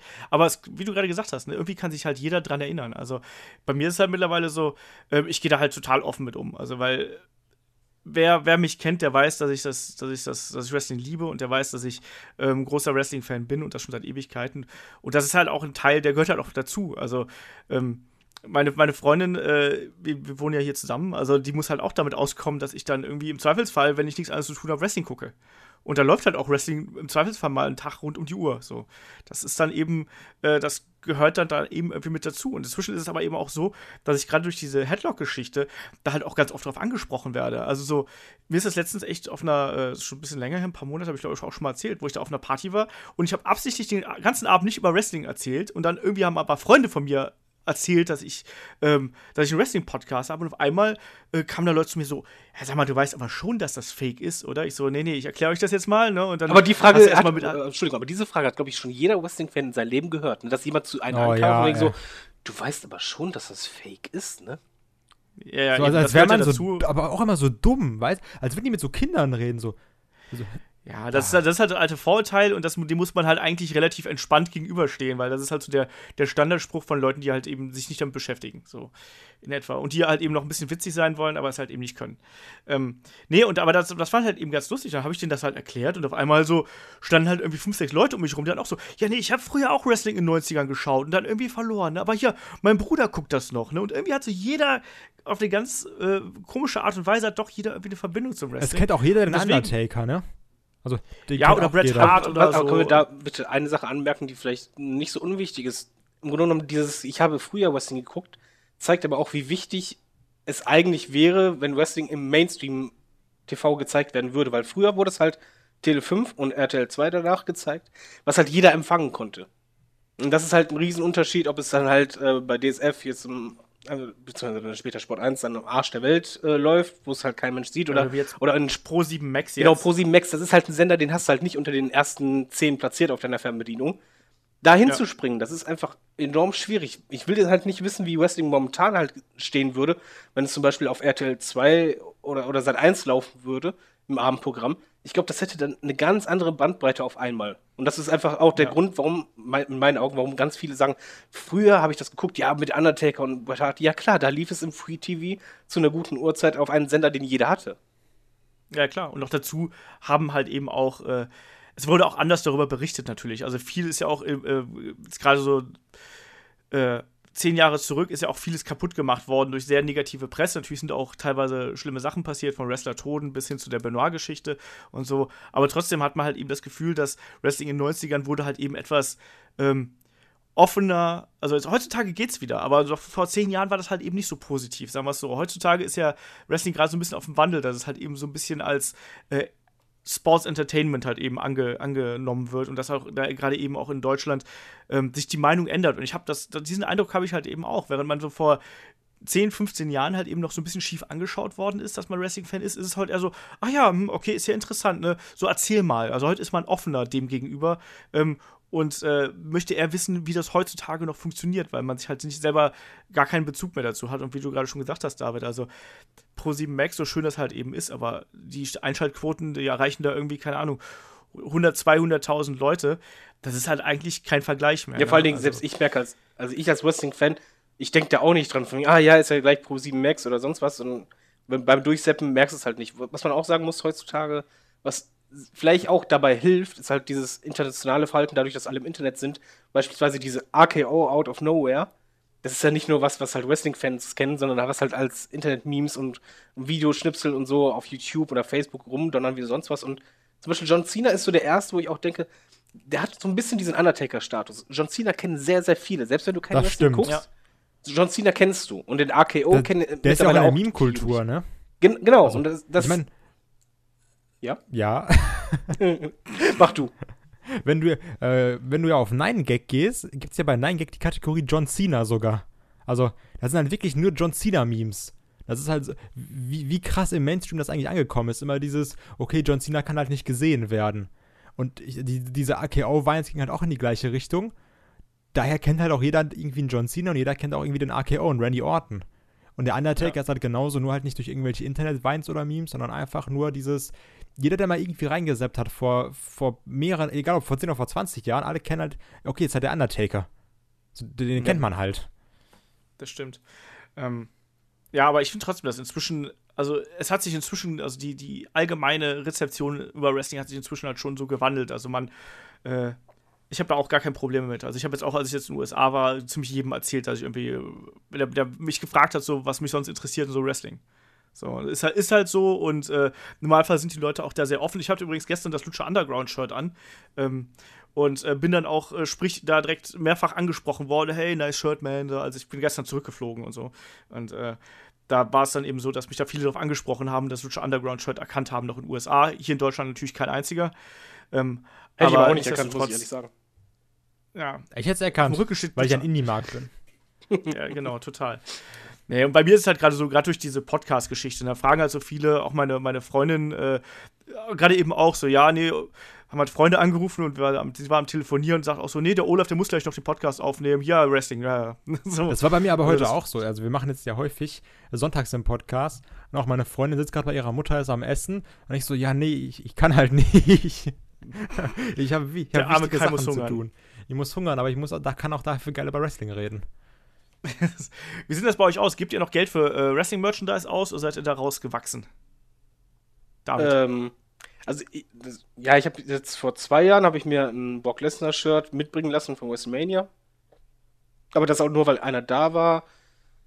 Davor, vor drei Jahren, habe ich mir mal ein T-Shirt und den Hoodie von CM Punk geholt, oder vor vier Jahren. Aber das war es auch schon. Liegt aber nicht daran, dass ich halt nicht das gerne hätte, sondern einfach, dass ich die Designs äh, von Merchandise bei WWE nicht mehr schön finde. Zum Beispiel 2004, 2005 herum und Co. habe ich viel, viel mehr Merchandise gekauft. T-Shirts, die ich auch abends beim Weggehen getragen habe, weil die halt, wie soll man sagen, die Ausrichtung von, von Merchandise ist halt deutlich Mainstreamer und mehr Kiddie-gerecht geworden als früher. Früher hattest du halt auf jedem zweiten Shirt einen Totenkopf und Co. Mein Lieblingsshirt von AKO war halt wirklich, dass ein Totenkopf da war mit ausgebreiteten Armen. Das sah halt mega cool aus, war so mein Geschmack. Und mittlerweile sind mir die Aufdrucke einfach ja zu, zu sehr poppig und sehr, zu sehr lieb und Co. deswegen halt nicht. DVDs und so hole ich generell nicht, aber Merchandise würde ich gerne mehr holen, wenn es halt schöner wäre. Ja. Achso, da, da muss man noch anmerken, äh, Entschuldigung, dass es früher auch schwieriger war, im WWE-Merchandise zu kommen. Heute, also als, als ich von, das ja. CM Punk-Zeug geholt habe, zum Beispiel, war ich total überrascht, dass im normalen WWE-Shop, den bestellst du halt über England. In England wird das halt verschifft und so. Das war innerhalb von zwei Tagen da, ohne irgendwie Versandkosten, fand ich mega. So, jetzt Kai, wie ist es bei dir? Du hast noch immer kein CM Punk-Shirt, weil du ein armes Kind bist. Ja, ich habe, weil es es halt einfach nicht mehr gibt, was mich richtig aufregt, dieses Best in the World Shirt. Aber was ich trotzdem habe, ist äh, von Pro Wrestling Tees das CM Punk Shirt, dieses It's Clobbering Time, ähm, was die da halt ja alles dann selber vertreiben, also halt ihre eigenen Shirts quasi. Das habe ich so als, um meine äh, Tränen zu trocknen. Ähm, nichtsdestotrotz, also ich, ich will auf jeden Fall noch ein Shirt haben. Ich hatte dich auch gefragt, ob du mir eins mitbringen kannst, aber du hast ja schon gesagt, war schwierig da in Amerika. Ähm, weil ich, Ich habe auch nichts gesehen. ich will halt- also muss ich ganz ehrlich dazu sagen. ich will nämlich auf jeden Fall noch äh, eins haben für mich und für meine Freundin, wenn wir halt nach äh, Dortmund fahren, zum Live-Event. aber, Definitiv. besti- aber wie, wie David gerade gesagt hat, also heutzutage kannst du dir auch ganz easy übers Internet bestellen. Also das ist ja gar kein Problem. Das Ja. einzige Problem, was ich halt dabei habe, ist, ich finde, äh, A, die Designs waren früher besser als heute, definitiv. Und B, finde ich, sind die trotzdem dafür, dass es einfach scheiß T-Shirts sind, mega teuer. Also, Ja. der kostet halt irgendwie so ein, ich habe mal, glaube ich, grob, grob geguckt, ein Seth Rollins T-Shirt 35 Euro oder sowas. Also, ja, die, die Preise sind halt krank, das muss man halt auch dazu sagen. ganz ehrlich, Wobei, ich bezahle auch nicht so ja. viel für ein T-Shirt. ja, du kannst halt im Online-Shop, da gibt es manchmal Angebote. Ich habe zum Beispiel für meinen Hoodie habe ich irgendwie nur 20 Dollar, nee, äh, 20 Pfund bezahlt umgerechnet. Äh, das, das ging aber generell die Merchandise-Preise von WWE, das ist ja jenseits von Gut und Böse. Gerade wenn du auch live bist, Ja. du bist halt an diesem Stand und du hast ja vorher schon die Karten für teuer Geld gekauft, dann siehst du dann halt die T-Shirts ab 30 Euro, die halt qualitativ halt einfach nur stinknormale T-Shirts sind, nur halt mit dem Aufdruck davon. Huf, das tut schon weh. So, bei mir ist es so, ich habe mir seit Ewigkeiten kein WWE-Shirt mehr geholt. Aber das, stimmt natürlich nicht. Letztes Jahr bei WrestleMania habe ich mir ein Hoodie gekauft. Ach, Olaf, das WXW-Shirt habe ich mir geholt, als wir bei Karat waren. stimmt. fällt mir Das mal ein. Auch noch. Das Ja, trage ich auch sehr, sehr häufig. Ja, aber das sind halt auch, ich finde auch die WXW-Sachen sind auch relativ alltagstauglich. Also die kannst du auch so tragen, weil da äh, zum Beispiel, was, was mir ging halt zum Beispiel dieses, diese Totenkopf-Designs, gehen mir halt tierisch auf den Keks. Mir aber auch, finde ich hässlich. aber auch hässlich. Da muss ich mal so sagen, hier von wegen äh, RKO mit Totenkopf und so. Ähm, nee, bei mir ist es so, ich habe ich hab, ähm, in erster Linie noch WXW-Merchandise kaufe ich mir noch gerne. Also ich habe noch, ich habe mir zuletzt, was ich mir zuletzt gekauft habe, war, glaube ich, der, der Ringkampf-Hoodie. Dann, ähm, äh, ich habe auch diverse WXW-Shirts in Größen und Formen. Dann habe ich auch noch einen grauen WXW-Hoodie, der irgendwie äh, mal im Angebot war und runtergesetzt war, irgendwie beim, äh, sag mal hier, da haben die irgendwie so, so, eine, so ein, äh, wer es denn, Lagerverkauf Sale. gemacht, der musste weg. Genau, genau. Sale Die haben sie aber auch humane halt Preise, raus. ne, Wegs. Also auch generell, also der Normalpreis ist ja auch. Ich habe jetzt, glaube ich, für mein Shirt 20 Euro bezahlt. Genau, die sind relativ, ich finde 20 Euro ist auch ein guter ja, Preis eben, für so ein so ganz ehrlich. Also klar, die haben auf jeden Fall eine gute Marge drin, definitiv. Aber es ist halt trotzdem vollkommen in Ordnung, weil 20 Euro beza bezahle ich halt dann für dieses Fanshirt, aber so ab 30 überlege ich schon wirklich siebenmal. Nee, das, das, ist, das ist auch zu viel, eindeutig. Ne? Ähm, was ich aber auch noch habe, ich habe auch noch Tonnen von DVD, also DVDs. Ich habe jetzt zuletzt keine mehr gekauft, also seit garantiert schon seit drei Jahren oder so nicht mehr. Ähm, aber ich habe halt die alten immer noch. Ne? Also ich habe jetzt hier zum Beispiel nur so, was mal anzureißen, ich habe noch die ganzen alten Original ECW DVDs. Also die sind halt ziemlich geil, die werde ich auch nie verkaufen, weil die haben noch ähm, den Original Musik drunter. Das heißt, da, wenn du dir jetzt heute ein ECW-Event anschaust, dann ist der ja gedubbt. Das heißt, da sind ja irgendwelche generischen Musiktracks Ja, Enter Sandman, beziehungsweise- Genau, beziehungsweise die WWE-Teams sind halt irgendwie drunter gelegt und bei denen, die ich jetzt habe, da si- sind die noch original. Da sind die alle mit dabei. Wahrscheinlich riesiger Copyright-Claim, wenn man sich das heutzutage so vorstellt. Ähm, aber da sind die noch alle drauf und allein deswegen werde ich die nie verkaufen, weil das macht halt extrem viel aus. Ähm, ich habe auch noch tonnenweise von den alten WWE-DVDs, also ich habe jede WrestleMania, ich habe diese alten Anthology-Boxen ähm, noch hier rumstehen, ähm, in diversen Ausführungen von WrestleMania und von ähm, vom Rumble, glaube ich, habe ich noch komplette. Ich habe noch Silver Vision, ich habe noch ein paar Ring of Honor DVDs, also ich glaube, ich habe so um die ich schaue hier gerade so rechts rüber in mein Regal. Ich glaube, ich müsste so um die 150 bis 200 DVDs noch Aber da haben. muss man auch dazu sagen, es macht ja heutzutage auch kaum noch Sinn, unbedingt zum Beispiel sich die Pay-Per-Views auf DVD zu holen, weil du hast, hast ja eh ein Network. Das Einzige, was halt da Sinn macht, Eben. sind dann vielleicht noch die expliziten Wrestling, also Wrestler-DVDs, die halt von denjenigen äh, handeln. Aber auch da hast du dann die, die Matches, die du eigentlich auch im Network hast. Und auf dem Network hast du dann noch die Dokumentation, die, die äh, 24 äh, Dinger Du hast auch die Beispiel, normale die- Doku auf dem Network. Also zum Beispiel jetzt, ich habe äh, ich hab nur zwei DVDs habe ich nur noch und zwar ist einmal die Box von Punk und einmal die von Jeff Hardy. Und ähm, beide Dokumentationen sind auch auf Network. Habe ich jetzt letztens nochmal geguckt. Und von daher Ja. brauchst du es eigentlich nicht mehr. Die einzige Sachen, die ich mir jetzt noch äh, holen möchte, also wo ich einfach sage, okay, die hätte ich wirklich gerne, ist einmal Destruction of Shield, weil die gibt es auf Network nämlich nicht. Da gibt es nämlich nur diesen First Look für 10 Minuten oder sowas. Ja. Und äh, was meine Freundin gesagt hat, ist, die will unbedingt, dass wir die, ähm, hier, wie heißt es, die, die vom Seth Rollins, die kam jetzt ganz neu raus. Die wollten wir Mhm. uns halt holen, weil du hast halt auch immer nur diesen Okay. First Look drauf. Weil ich habe halt auch damals, wollte ich immer so, so eine riesige Sammlung haben mit DVDs. Das war ja auch letztens in der Facebook-Gruppe von WXW-Fans, wo halt jemand gesagt hat, hier, ich gebe äh, DVDs ab. Und ich bin auch immer kurz davor, dass ich sage, ja, komm, scheiß drauf, ich nehme einfach alle. Aber ich brauche es halt eigentlich nicht, weil das Network hat eigentlich, also hat wirklich alles, was du brauchst. Für eben diesen Minimalpreis von 10 Euro oder sowas im Monat. Das hat bei mir halt auch dafür gesorgt, dass ich einfach keine DVDs mehr kaufe. Also sage ich auch ganz ehrlich, weil ich sehe es halt nicht mehr ein. Ich habe eh relativ wenig Platz hier äh, in meinem Arbeitszimmer und meine Freundin will die logischerweise auch jetzt nicht alle im Wohnzimmer stehen haben. Äh, entsprechend äh, habe ich auch einen Teil, Großteil habe ich irgendwann verkauft. Da kriegst du ja auch nichts mehr für. Weißt du, dann kannst du froh sein, wenn du für die DVD, die verkaufst, noch 5 Euro kriegst. Also ähm, ich habe da einen Großteil habe ich auch ausgemistet und äh, ich denke mal halt, also was ich mir halt immer noch hole, ist immer die WrestleMania DVD. Einfach so aus Gewohnheit, weil das ist ein schönes großes Steelbook oder was weiß ich, irgendwie eine schön große äh, Sonderedition und die sind dann wertig genug, dass ich sage, okay, die stelle ich mir in den Schrank, aber alle anderen so sehe ich irgendwie nicht mehr so ganz. Ist ein. aber auch generell das, das Ähm. Userverhalten das ist ja auch anders. Du guckst ja auch zum Beispiel Filme immer weniger auf DVD, sondern du schaust die halt online on demand und Co. Und das ist, geht ja immer mehr in die Richtung. Von daher ist das ja nicht Genau. verkehrt. Das ist ja nur noch dieses Kaufen genau nach das. dem Motto, okay, ich finde den Film so geil, ich will ihn einfach nur noch physisch haben. Das, das, das ist ja anscheinend bei Olaf jetzt mit WrestleMania genauso. Ja. Eben, genau das. Das ist, das ist halt eine ganz bewusste Entscheidung, wo ich sage, die, die sammle ich jetzt eigentlich so. Ich will die WrestleManias halt alle auf DVD haben und äh, das ist dann gut.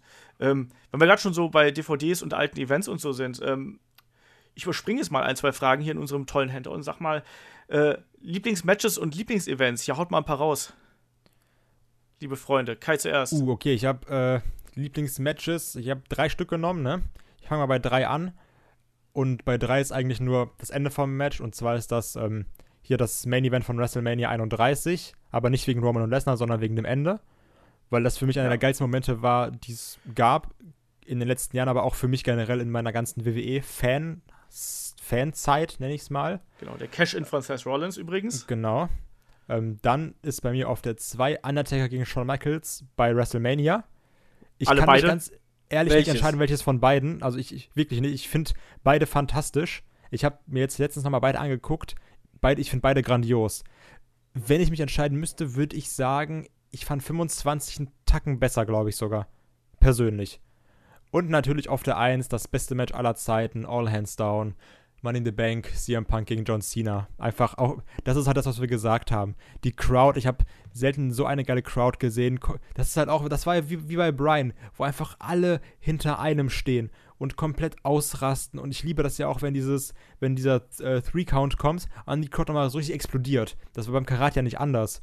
Und halt da auch, das, alles hat die Story perfekt, CM Punk perfekt, John Cena perfekt, alles super. Also für mich das allerbeste Match, was es hier, also das wird auch nie ein Match toppen, ganz ehrlich.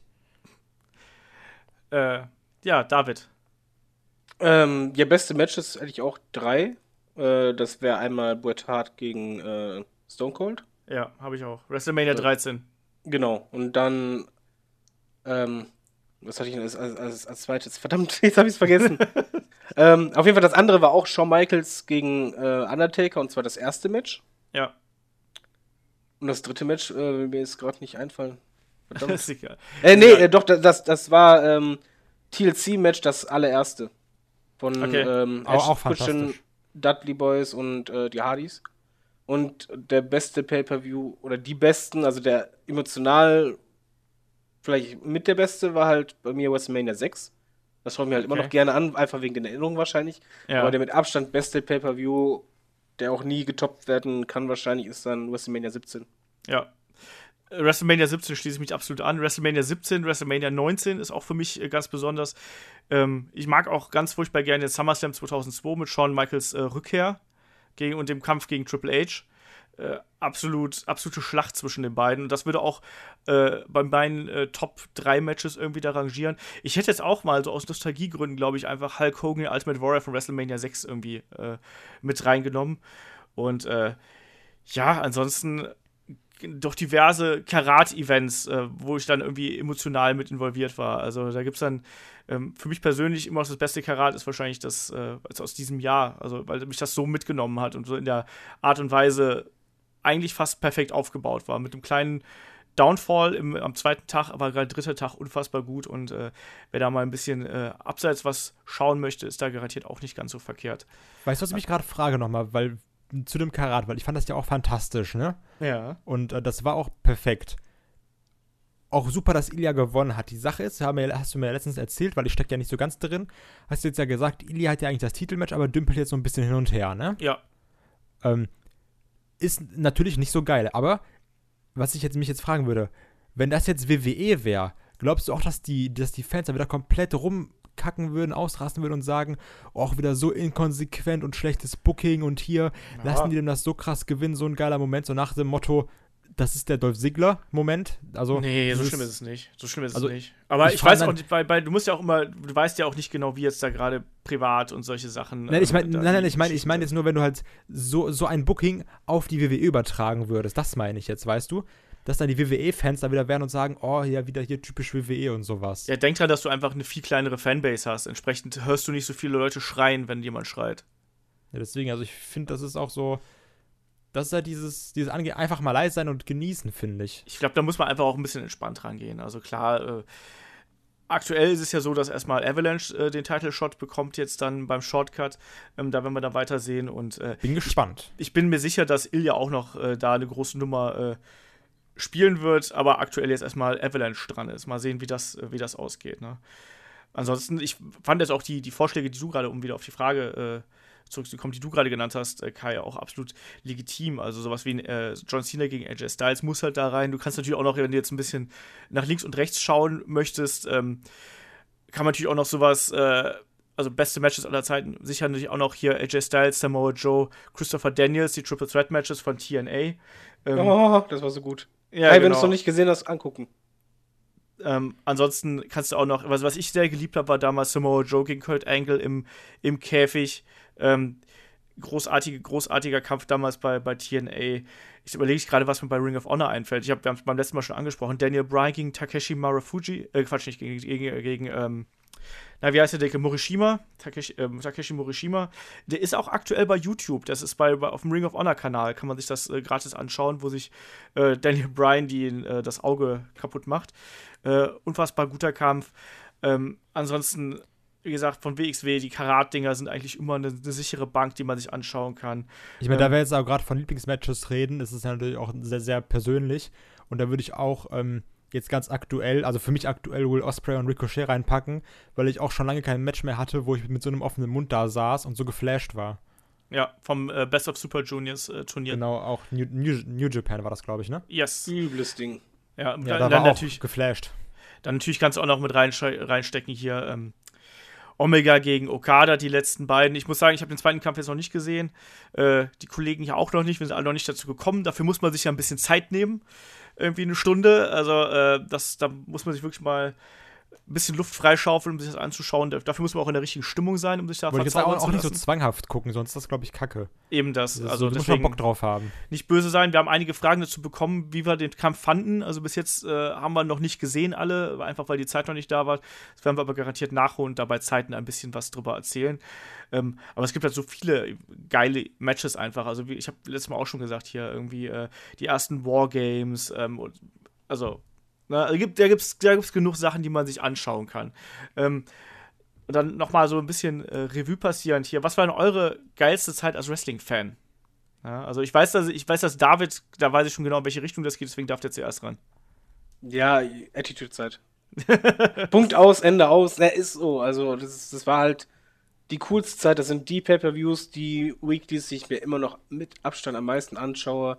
Waren die dicksten Stars. Es war äh, die meisten Überraschungen dabei. Es war auch unterhaltsam, weil es halt nicht eindimensional war, sondern es war halt für jeden irgendwie was dabei innerhalb einer Sendung und ja, die Crowd auch abgegangen wie sonst was. Ich liebte allein schon, wenn man dann, egal ob War startet oder ein Pay-Per-View und dann der schwenkt durch die Halle und du eigentlich keine Menschen gesehen hast, sondern nur Plakate.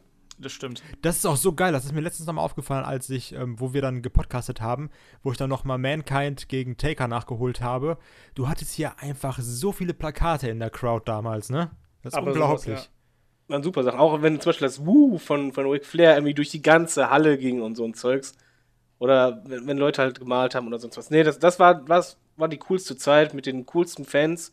Ist einfach so, weil das aktuelle Geschehen, zum Beispiel, was mir meistens einfach stört, ist nicht unbedingt das Produkt an sich, das stört mich auch irgendwo. Aber die Fans machen halt sehr viel aus und die sind Mhm. einfach mittlerweile zu bequem geworden, sich oder zu fein geworden, mitzugehen. Ja, äh, da, äh, Kai, wie sieht's denn bei dir aus? Geilste Zeit als Fan? Du hast ja noch nicht so mega lange Fanzeiten hinter dir. Der- Bist du gerade in der geilsten dieses Zeit? Downgrading bei mir, ey. Ist ja, Ja, bist du denn, bist du gerade in der geilsten Zeit als Wrestling-Fan? Dank Headlock. Definitiv nicht. Also definitiv, definitiv nicht in der geilsten Zeit. Ähm, was ich auf jeden Fall schon sehr gerne nachgeholt habe, war natürlich diese legendäre äh, Austin McMahon-Fehde. Die kann man ja auch sehr schön auf dem Network nachholen. Aber für mich war einfach wirklich die geilste Zeit äh, der Weg von Punk zu Money in the Bank und dann auch der Summer of Punk, auch wenn man jetzt sagen kann, dass da nicht alles Gold ist, was glänzt, aber trotzdem diese 434 Tage alles, das war so für mich einfach das Geilste, weil ich hatte halt immer CM Punk hatte ich immer schön Promos hier und da, immer im Titelmatch auch der, der Aufbau mit, äh, mit äh, McMahon. Also das war für mich einfach so das, das Beste. Bei mir war es halt ganz klar die, äh, nicht die Attitude-Zeit, sondern ich, ich unterstreiche euch mal als äh, Monday Night War-Zeit. Also, weil ich habe damals halt beide Ligen äh, verfolgt und das war einfach eine coole Zeit, weil es zwei Produkte, die quasi beide, ich sag's jetzt heute schon sehr oft, also schon wie viel mal wie auch immer, äh, die beide all in gegangen sind ähm, und wo du einfach, keine Ahnung, vier oder fünf Stunden Wrestling oder noch mehr Stunden Wrestling in der Woche hattest, die aber alle nicht langweilig gewesen sind, weil, weil wo einfach immer rausgehauen, rausgehauen, rausgehauen, rausgehauen ist. Und das war eine unglaubliche Zeit. Und du wusstest halt auch nicht mehr genau, was ist echt, was ist Fiktion, was erwartet dich. Ähm, absolut äh, verrückte Zeit und ich habe das geliebt damals. Aber Moment, So. da muss ich aber relativieren, wenn ich von Attitude-Zeit rede, meine ich diese Zeit. Weil ab Invasion ging es bergab. Ja, Also das zählt für mich halt nicht mehr zu dieser Attitude-Zeit. Die Attitude-Zeit war halt wirklich das, wo die sich hochgeschaukelt haben und deshalb die Produkte auch immer besser wurden, weil nichts ist schlimmer als Mono Monopol und das merkt man halt. ja. Aber bei dir klang es halt so, als ob du äh, die WCW nicht mit eingeschlossen hättest. Nein, nein, äh, die, diese ganze Zeit, also die, diese Ära, weil da war ja egal, ich hatte das ja damals ähm, auch geguckt, ohne halt, da gab es keine Spoiler oder sonst was, sondern ich hatte halt, das lief, glaube ich, auf DSF damals, WCW. Ja. Ähm, und dann gab es halt diese eine Sendung, wo dann plötzlich da Scott Hall und Kevin Nash im Publikum saßen. Das weiß ich noch, das war mega. Und ich wollte unbedingt nächste Woche schauen, wegen so, sind die wieder da? War das jetzt nur Fake? Was machen die da? Und so, nee, das war schon mega Zeit, auch als dann die Ex dazu kam und, und Stone Colds Aufstieg und so Walk und Co. Das war einfach groß. Das war eine ganz, ganz große Zeit. Absolut. Und dann würde ich sagen, hier, äh, finale Frage, äh, oder final schließen wir einfach mal den 100. Podcast pa- passenderweise mit einer äh, Hörerfrage ab. Nämlich der Hammerhorst hat uns über YouTube gefragt, weil er auch gerade so ein bisschen, äh, ja, aus dem Wrestling-Fan-Dasein so ein bisschen auszuscheiden droht, der auch eine Pause eingelegt hat, auch eine Podcast-Pause eingelegt hat. Ähm, schreibt er uns hier, was müsste passieren, dass ihr aufhört, Wrestling zu schauen? Ja, ich glaube, Kai mal zuerst. Ich glaube, wir hatten Ich das glaube, ich mal so müsste sterben. also, also ganz- ich, ich habe es schon so oft gesagt, das ist wirklich Teil jetzt meines Lebens, Teil von mir, Teil meiner Persönlichkeit. Wie viele Running Gags, die ich jetzt einfach mache, auf Wrestling basieren. Jetzt am ganzen Wochenende immer, wenn meine Freundin oder ich irgendwas sagt, antwortet der andere mit Believe that. Also, da gibt es halt so Deswegen viele. hast du es am Anfang gemacht. Ja, ja, genau. Oh, das heißt, das muss ich jetzt auch noch drin lassen, weil es ein Rückbezug war. Haha. Nein, also, ähm, also, wie, also da ist halt wirklich so viel und so viele geile Momente. Und ähm, also ich würde also wirklich nie aufhören. Entweder, ich meine, selbst wenn die WWE irgendwann mal untergehen, dann würde ich halt was anderes gucken. Also, das ist halt so ein krasser Teil jetzt von mir. Und so, sonst würde ich jetzt ja nicht hier auch immer sitzen und irgendwie sonntags morgens um 10 Uhr darüber labern, wenn, wenn mir das nicht so exzessiv wichtig wäre. Ja. Und wegen den tollen Typen, mit denen du labern kannst, natürlich. Ja, ist so. Ich mag halt David und Chris mega. Guter Mann. David, wann würdest du aufhören, Wrestling zu schauen? Ich habe auch wirklich, dazu müsste ich sterben wahrscheinlich. Ob ich das aktuelle Produkt äh, für immer weiterschauen werde, weiß ich nicht. Da, da kann gut sein, dass ich irgendwann mal abspringe oder so, aber die alten Sachen werde ich immer schauen. Ich werde auch immer wahrscheinlich ein Auge sonst aufhaben für andere Ligen und sonst was. Es ist halt, es ist wie als wenn du Fußballfan bist. Wenn du einmal Fußballfan bist, dann guckst du es auch, bis du Rentner bist und selbst dann bist du noch interessiert. Ähm, nö, das wird niemals aufhören. Ja, dem äh, schließe ich mich vorbehaltlos an. Wrestling ist halt einfach bei mir ein ganz großer Teil des, äh, des Lebens geworden oder war es schon immer. Also wer mich kennt, weiß, dass gerade zu Jugendzeiten lief halt immer irgendwelche alten Kassetten durch. Äh, ich habe immer viel über Wrestling geredet. Ich war immer gerne bei irgendwelchen Events. Also gerade später, als ich dann ein Auto hatte und irgendwie von A nach B fahren konnte, ähm, immer gern äh, bei, bei Wrestling-Events gewesen. Wrestling war immer für mich auch immer so, so eine Art Safe Zone. Also ich habe immer, immer, auch wenn ich irgendwie Probleme gehabt habe, lief immer irgendwie Wrestling, weil mich, weil mich das irgendwie runterbringen konnte. Ähm, weil mich, das, weil mich das beruhigen konnte in irgendeiner Form. Und, und allein deswegen, also ich finde, Wrestling ist halt das Geilste auf der Welt. Wir haben es gerade eben schon angesprochen. Also du hast so eine Art, du hast so, eine, so ein unsichtbares Band, was jeden Wrestling-Fan mit, miteinander verbindet, aber auch zugleich fühlt man sich halt irgendwie auch den, den Akteuren halt eben so nah. Und ähm, diese ganz besondere Beziehung macht halt eben auch Wrestling, finde ich, so groß. Und deswegen schließe ich mich da vorbehaltlos an. Also wahrscheinlich müsste ich sterben, ehe ich aufhören würde, Wrestling zu schauen. Ob sich da vielleicht die Prioritäten mal verschieben und dass ich vielleicht mal kein WWE mehr schaue, so pff, vielleicht, aber auch das sehe ich ehrlich gesagt nicht, weil das halt so auch irgendwie so ein bisschen dazugehört. Und wie heute, also ich habe jetzt heute die, ähm, die SmackDown Raw-Folgen irgendwie der letzten Tage nachgeholt, einfach indem ich YouTube habe durchlaufen lassen, so einfach nebenbei. Einfach damit ich wieder auf dem neuesten Stand bin. Und ja, also ich glaube, dass meine Wrestling-Leidenschaft, die hält jetzt seit, äh, keine Ahnung, über 30 Jahren. Ich sehe jetzt nicht, äh, den, nicht einen Grund, weshalb die irgendwie in den nächsten 30 Jahren abebben sollte.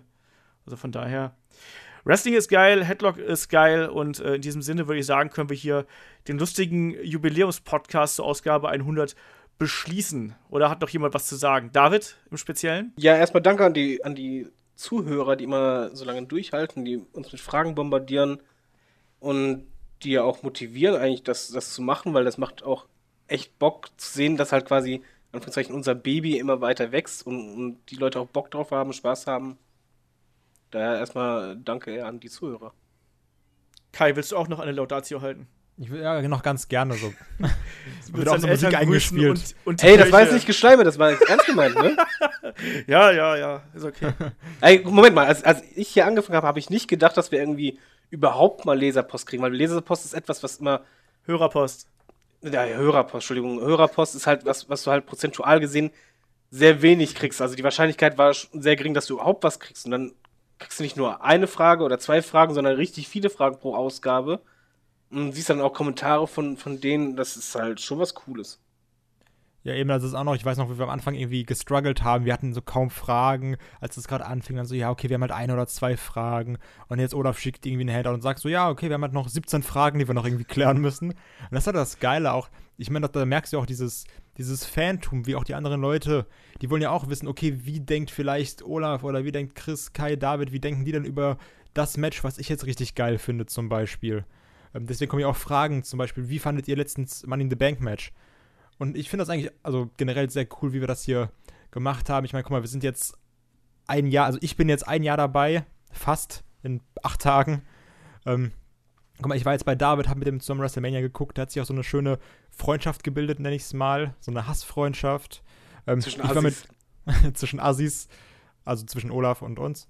Und äh, dann Olaf beim Karat getroffen, war auch super, hat mich da irgendwie an, an WXW dran gebracht. War auch so ein Erlebnis, was ich auf keinen Fall missen wollen würde.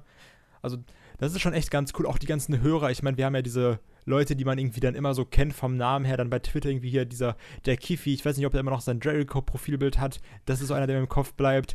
Der Tobi, den wir bei Dingens getroffen haben beim Karat, den finde ich halt auch super geil. Der ist mega nett. Wie wir doch mit dem standen, der auch richtig nice abgechantet. Also auch, auch so dieses alles. Ich finde, das ist so Hammer, diese, diese Community einfach. Natürlich gerne ich so, schieß mal in andere Richtungen, bin auch so ein bisschen der, der Quoten-Assi, aber das ist schon echt verdammt geil, was ich da so getan habe. Und ich freue mich auch echt darauf, wie das im nächsten Jahr wird, was in zwei Jahren ist, was in drei Jahren ist, weil wir alle gesagt haben, wir müssen halt eigentlich abkratzen, um Rest, also so, damit wir aufhören, Wrestling zu gucken. Von daher wird es auch noch relativ lange, denke ich mal, Headlock geben. Also freue ich mich so auf die Entwicklung, die jetzt noch in den nächsten Jahren kommen wird. Ja, Ja. Im Übrigen, Schön. ich weiß noch, und die allererste Hörerfrage, die, weiß nicht, ob wir die bekommen haben, aber auf jeden Fall in dem Podcast, wo ich dabei war, werde ich nie vergessen. Das war die coolste Frage überhaupt, warum Wrestler lange Haare haben. ja, stimmt, das weiß ich noch. Ey, das, Nasse ich hab, Haare, warum nasse Haare, nass nasse. Haare. Na, na, nasse nass Haare, aber ich, ey, ich hab das so abgefeiert, auch im Nachhinein, ne? Ich ging direkt nach dem Podcast zu meiner Frau so, ey, wir haben eine Frage bekommen, voll cool. Und so, nee, werde ich nie vergessen, super Frage gewesen, ich habe mich so gefreut, weiß ich noch. Das ist echt fantastisch. Also was, was da alles passiert ist im Letz-, in den letzten Monaten, ne? wie, wie das allein schon gewachsen ist.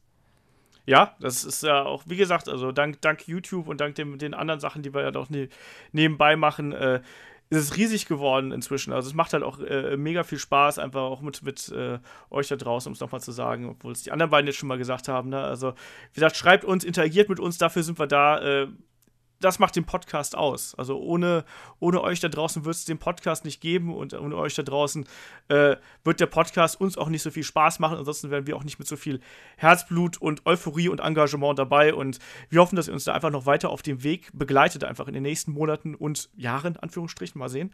Äh, je nachdem, wie das hier weitergeht. Also da wird noch viel kommen. Wir planen da einiges und äh, geht einfach den Weg mit uns mit. Wir haben damit angefangen und äh, geht, wir gehen gemeinsam zu Ende. Ne? Und bis dahin würde ich sagen, Kai und David, ich bedanke mich dann mal wieder ne, für ganz viele Podcasts, auch nicht nur mit euch beiden, sondern natürlich auch an die ganze Crew da draußen, je nachdem, wer das bis hierhin gehört hat. Man weiß es ja nicht so genau, aber auch, äh, auch ohne die hätt, hätten wir das hier nicht so geschafft. Ne? Also ich bin da auch immer wieder baff darüber, dass ihr euch auch die Zeit nehmt, dass ihr auch die, ja, auch die, die Energie da nehmt, ne? weil man muss sagen, die Podcasts sind ja auch länger geworden. Und ich weiß noch, als ich angefangen habe, so, ja, 30 bis 45 Minuten. Dann kam irgendwann, äh, kam Kai dazu und hat dann irgendwann lang genug genervt, bis ich gedacht habe, komm, eine Stunde dürfen wir auch.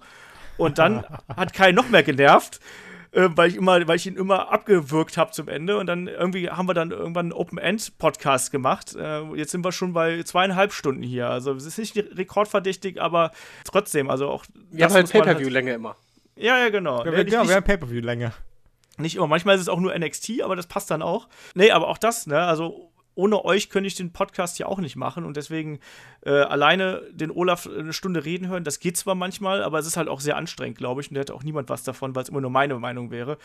Deswegen die Vielfalt und auch die Energie der gesamten Mannschaft äh, macht, glaube ich, Headlock zu dem, was es, was es ist und äh, deswegen auch nochmal von mir als der, der es irgendwie da ins, aus der Traufe gehoben hat damals, sage ich auch nochmal Danke in die ganze Runde und äh, würde sagen, damit sind wir durch mit der Ausgabe 100 und auf die nächsten 100 oder so. Oder Das 900. gleiche wollte ich Das- auch sagen. Auf die Das die nächsten 100. 100 ist gut, immer Step by Step.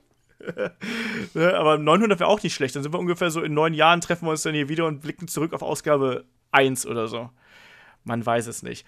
Ja, aber in diesem Sinne würde ich sagen, danke an alle und äh, bis zum nächsten Mal. Macht's gut. Tschüss. Ciao. Tschüss.